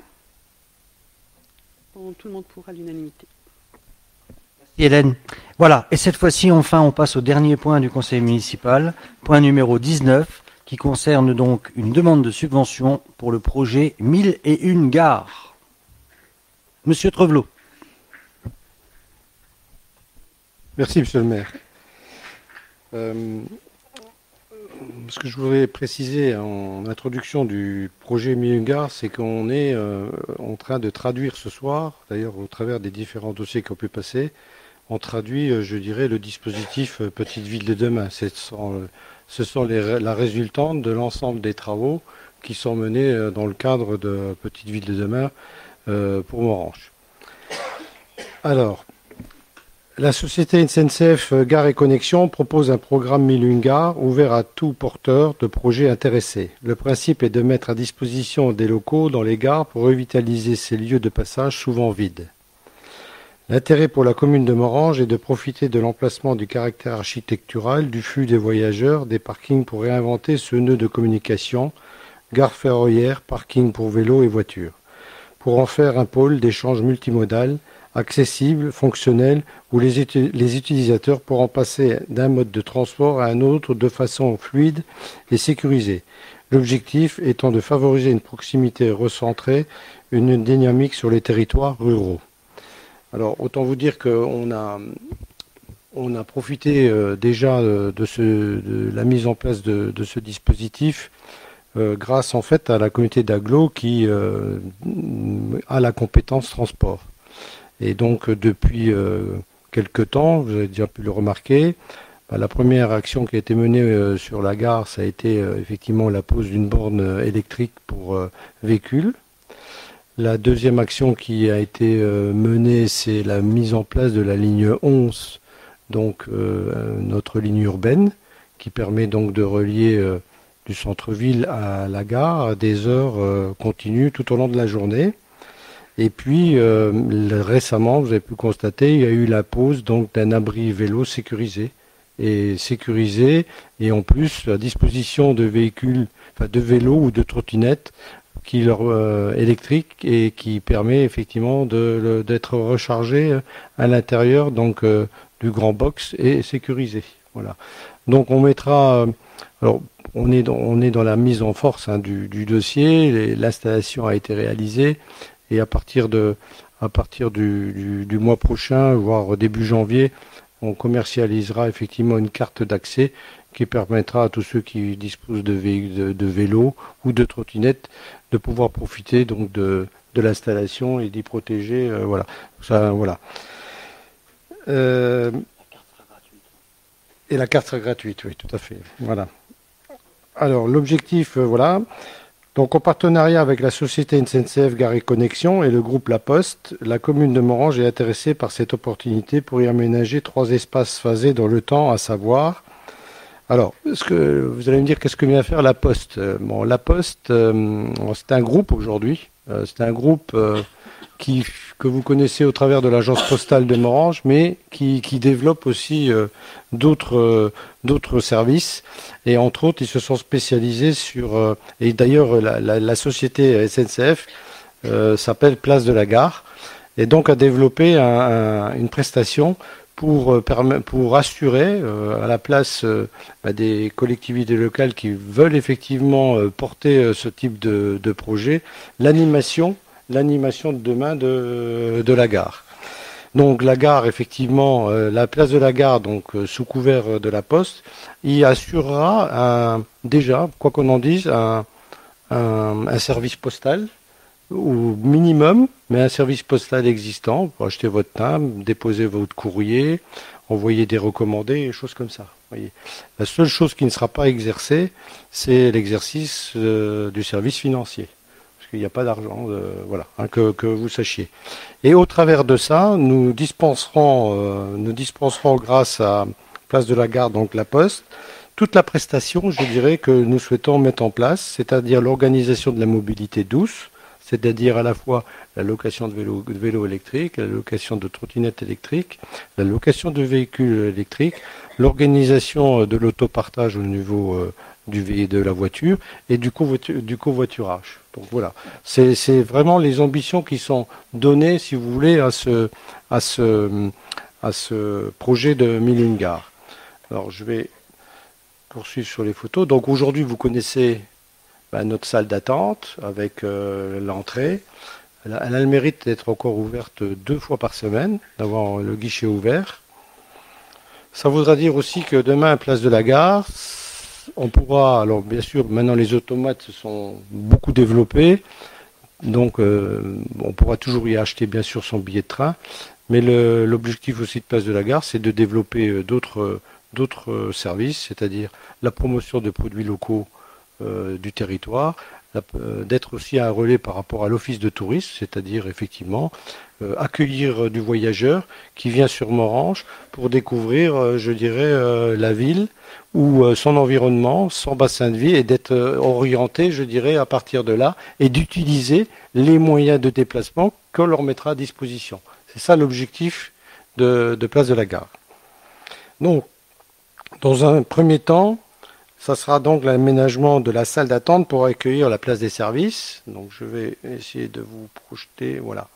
Donc là, vous avez un petit peu un canevas de demain de ce que ça peut être euh, euh, notre, euh, notre gare.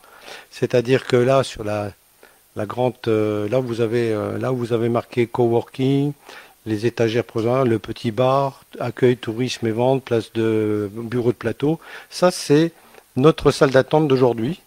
Donc on, va être dans un environnement très feutré. Et euh, moi, ce qui m'exaspère le plus, parce que pour, y aller quand même euh, assez régulièrement maintenant sur euh, la gare, c'est de voir tous ces gens qui sont dans leur voiture et qui attendent leur train. Voilà. Et donc, en sachant demain qu'ils trouveront un espace feutré, convivial, un accueil, seront des gens qui disposeront en plus de, de technologie, puisque il y aura le Wi-Fi, il y aura des ordinateurs, des imprimantes qui pourront se connecter à une imprimante, où ils pourront même éditer leur, leur dossier en attendant euh, leur train, plutôt que travailler dans leur voiture. Voilà un petit peu l'objectif de, ce projet. Et puis bien évidemment, sur la, droite de, l'image, il y a bien sûr un aménagement au PMR qu'il va falloir qu'on fasse. Voilà. Ces travaux-là, on veut effectivement, euh, tous ces travaux d'aménagement seront pris, doivent être pris par euh, la NCNCF Gare et Connexion. Voilà. On, essaiera de leur faire prendre un petit peu plus. On aurait bien, voilà. On présente pour autant le dossier aujourd'hui dans l'état euh, du prévisionnel. Pour autant, ce qu'on souhaiterait, c'est que le mobilier, euh, les aménagements intérieurs soient également pris en charge par, par la. Le- la fréquentation aujourd'hui, c'est quand même 80 000 voyageurs qui passent par cette gare aujourd'hui. Deuxième temps, le premier étage de la gare pour accueillir un espace mémoriel. Donc effectivement, vous avez à l'étage de la gare, hein, donc je reviens sur la, vue euh, générale, sur l'étage, ici vous aviez donc en fait l'ancien appartement du chef de gare qui aujourd'hui est, vide. Bien évidemment, il y aura des travaux à mener, mais la NCCF s'est engagée à les faire. Et l'idée, ça serait d'y verser, je dirais, l'espace mémoriel feutré qu'on veut sur Moranche, c'est-à-dire, euh, je dirais, euh, eh ben, euh, là, la, présentation au travers de vitrines de l'histoire de Morange et autres. Voilà. Et enfin, dans un troisième temps, l'annexe pour accueillir un marché du terroir, c'est ce bâtiment qui est au fond, ici. L'idée, effectivement, c'est d'ouvrir un marché du terroir. Euh, en plus de ça, euh, c'est beau, c'est propre à l'intérieur. C'est tout en plancher. C'est vraiment resté euh, d'époque. C'est en bon état d'ensemble. Et donc l'idée, effectivement, c'est d'avoir un, c'est d'avoir un marché, euh, un marché euh, qui s'organise deux, deux fois, deux fois par semaine, euh, où les producteurs locaux viendront, voilà. Et ça, au niveau de place de la gare, donc de la, la poste, c'est eux qui seront en charge de faire l'animation de tout ce, de tout ce, ce, lieu de vie, parce qu'en fait, c'est un lieu de vie qu'on veut recréer en bas. C'est un atout. On a la chance d'avoir une gare. Et si, et si on veut euh, qu'elle euh, qu'elle continue à vivre, eh bien, il faut absolument lui donner un, un élan nouveau et au travers donc de, de petites villes de, demain, donc de, de, de ce dispositif, on peut s'offrir une vision à, à beaucoup plus long terme. Voilà. La société NCCF Gare et Connexion s'engage à réaliser les travaux de gros œuvres pour les trois espaces. La commune de Morange souhaite investir pour l'équipement et le mobilier des sites, espaces d'accueil, outils informatiques, vélos, trottinettes et voitures électriques, consignes multiservices, bureaux, chaises et canapés. Alors, euh, sur la photo, ils n'y sont pas, mais euh, vous avez effectivement aujourd'hui les fameux compartiments, euh, les, coffres, les de, Amazon. Donc, la négociation avec Place de la Gare, c'est qu'ils disparaissent. Enfin, qu'ils disparaissent. Ils, existeront, mais ils seront repris en main par, par Place de la Gare. D'accord? Voilà, donc le plan de financement prévisionnel du projet, c'est la maîtrise d'œuvre, comme d'habitude, 25 000 euros. Là, on est, on est épargné, on n'a pas de contrôle. L'équipement immobilier, 225 000 euros. Et donc, on va aller solliciter euh, donc euh, l'État, le Conseil régional, et puis euh, donc la, la- la commune prendrait une part à hauteur de 20%, c'est-à-dire 50 000 euros. Sachant que ce que je vous présente là ce soir, c'est plutôt euh, pour qu'on ait une délibération qui puisse nous permettre effectivement euh, d'asseoir des demandes de subvention. De la même manière qu'avec le temps, on ira solliciter aussi des institutions privées, je dirais, sur ce type de projet, mais l'objectif ou autres institutions euh, publiques. Mais, l'idée, c'est d'arrêter un plan de financement. Et si la NCNCF eh ben, prend part sur de l'équipement et de l'immobilier, ben, ça sera d'autant en moins, je dirais, euh, sur, euh, sur le plan. hein. Voilà.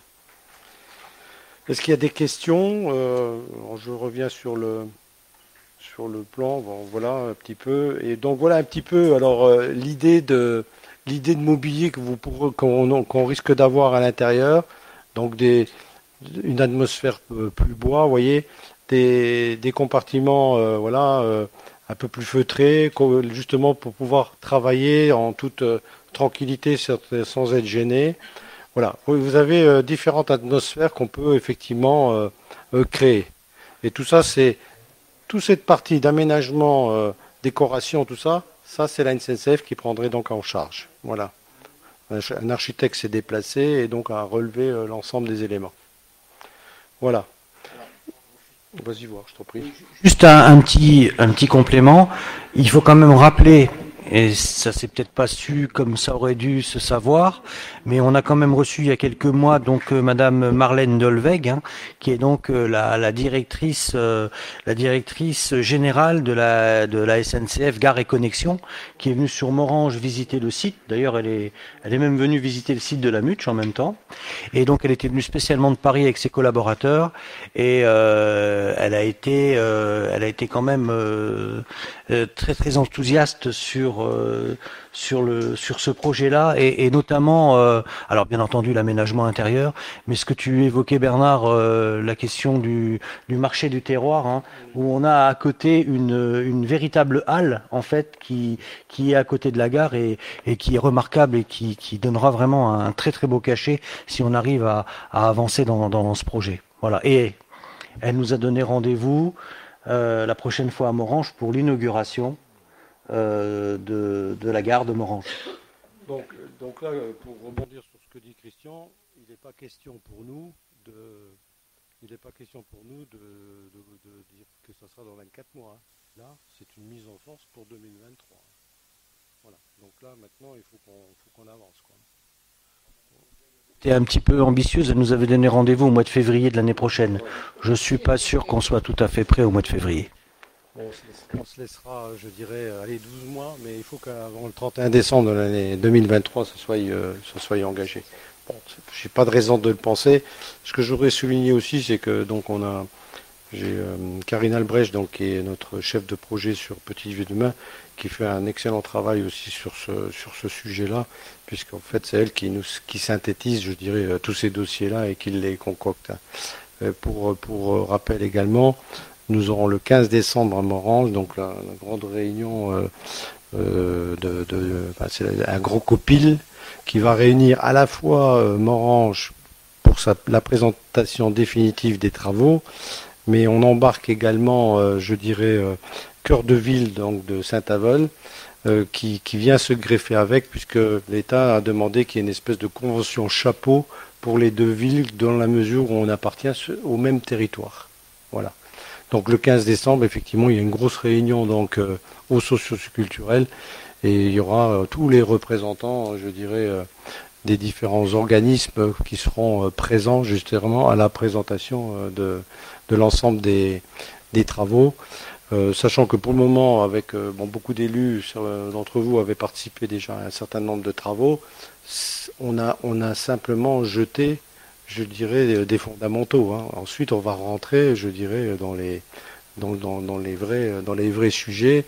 hein. je vous rappelle qu'il y a quand même un sujet d'organiser la circulation de notre ville aussi. hein. Voilà.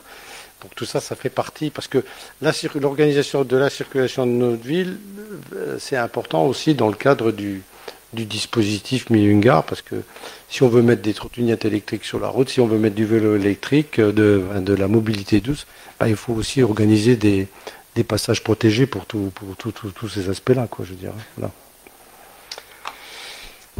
Il faut délibérer. Voilà. Pardon. Alors, le maire propose au conseil municipal d'approuver le projet de partenariat avec la société SNCF Gare et Connexion et le groupe La Poste, d'approuver le plan de financement, de solliciter les aides financières auprès de l'État dans le cadre de la DSI de la région Grand Est et autres organismes publics et privés, de s'engager à financer la part qui ne serait pas obtenue au titre des subventions, d'inscrire le montant de ces dépenses au budget de la commune de Moran, d'autoriser monsieur le maire à signer tout document relatif à ce projet. Qui est contre? Qui s'abstient? À l'unanimité, monsieur le maire. Ah bah écoutez, je vous remercie. C'était le dernier point de ce conseil municipal. Donc nous aurons encore un conseil municipal au mois de décembre. Très certainement le 15 décembre, euh, vous aurez une, une invitation. Et, euh, eh ben écoutez, euh, je vous souhaite. euh, Oui, j'en parle après. Ah oui. Je vous souhaite une bonne soirée. Et je vous dis à bientôt.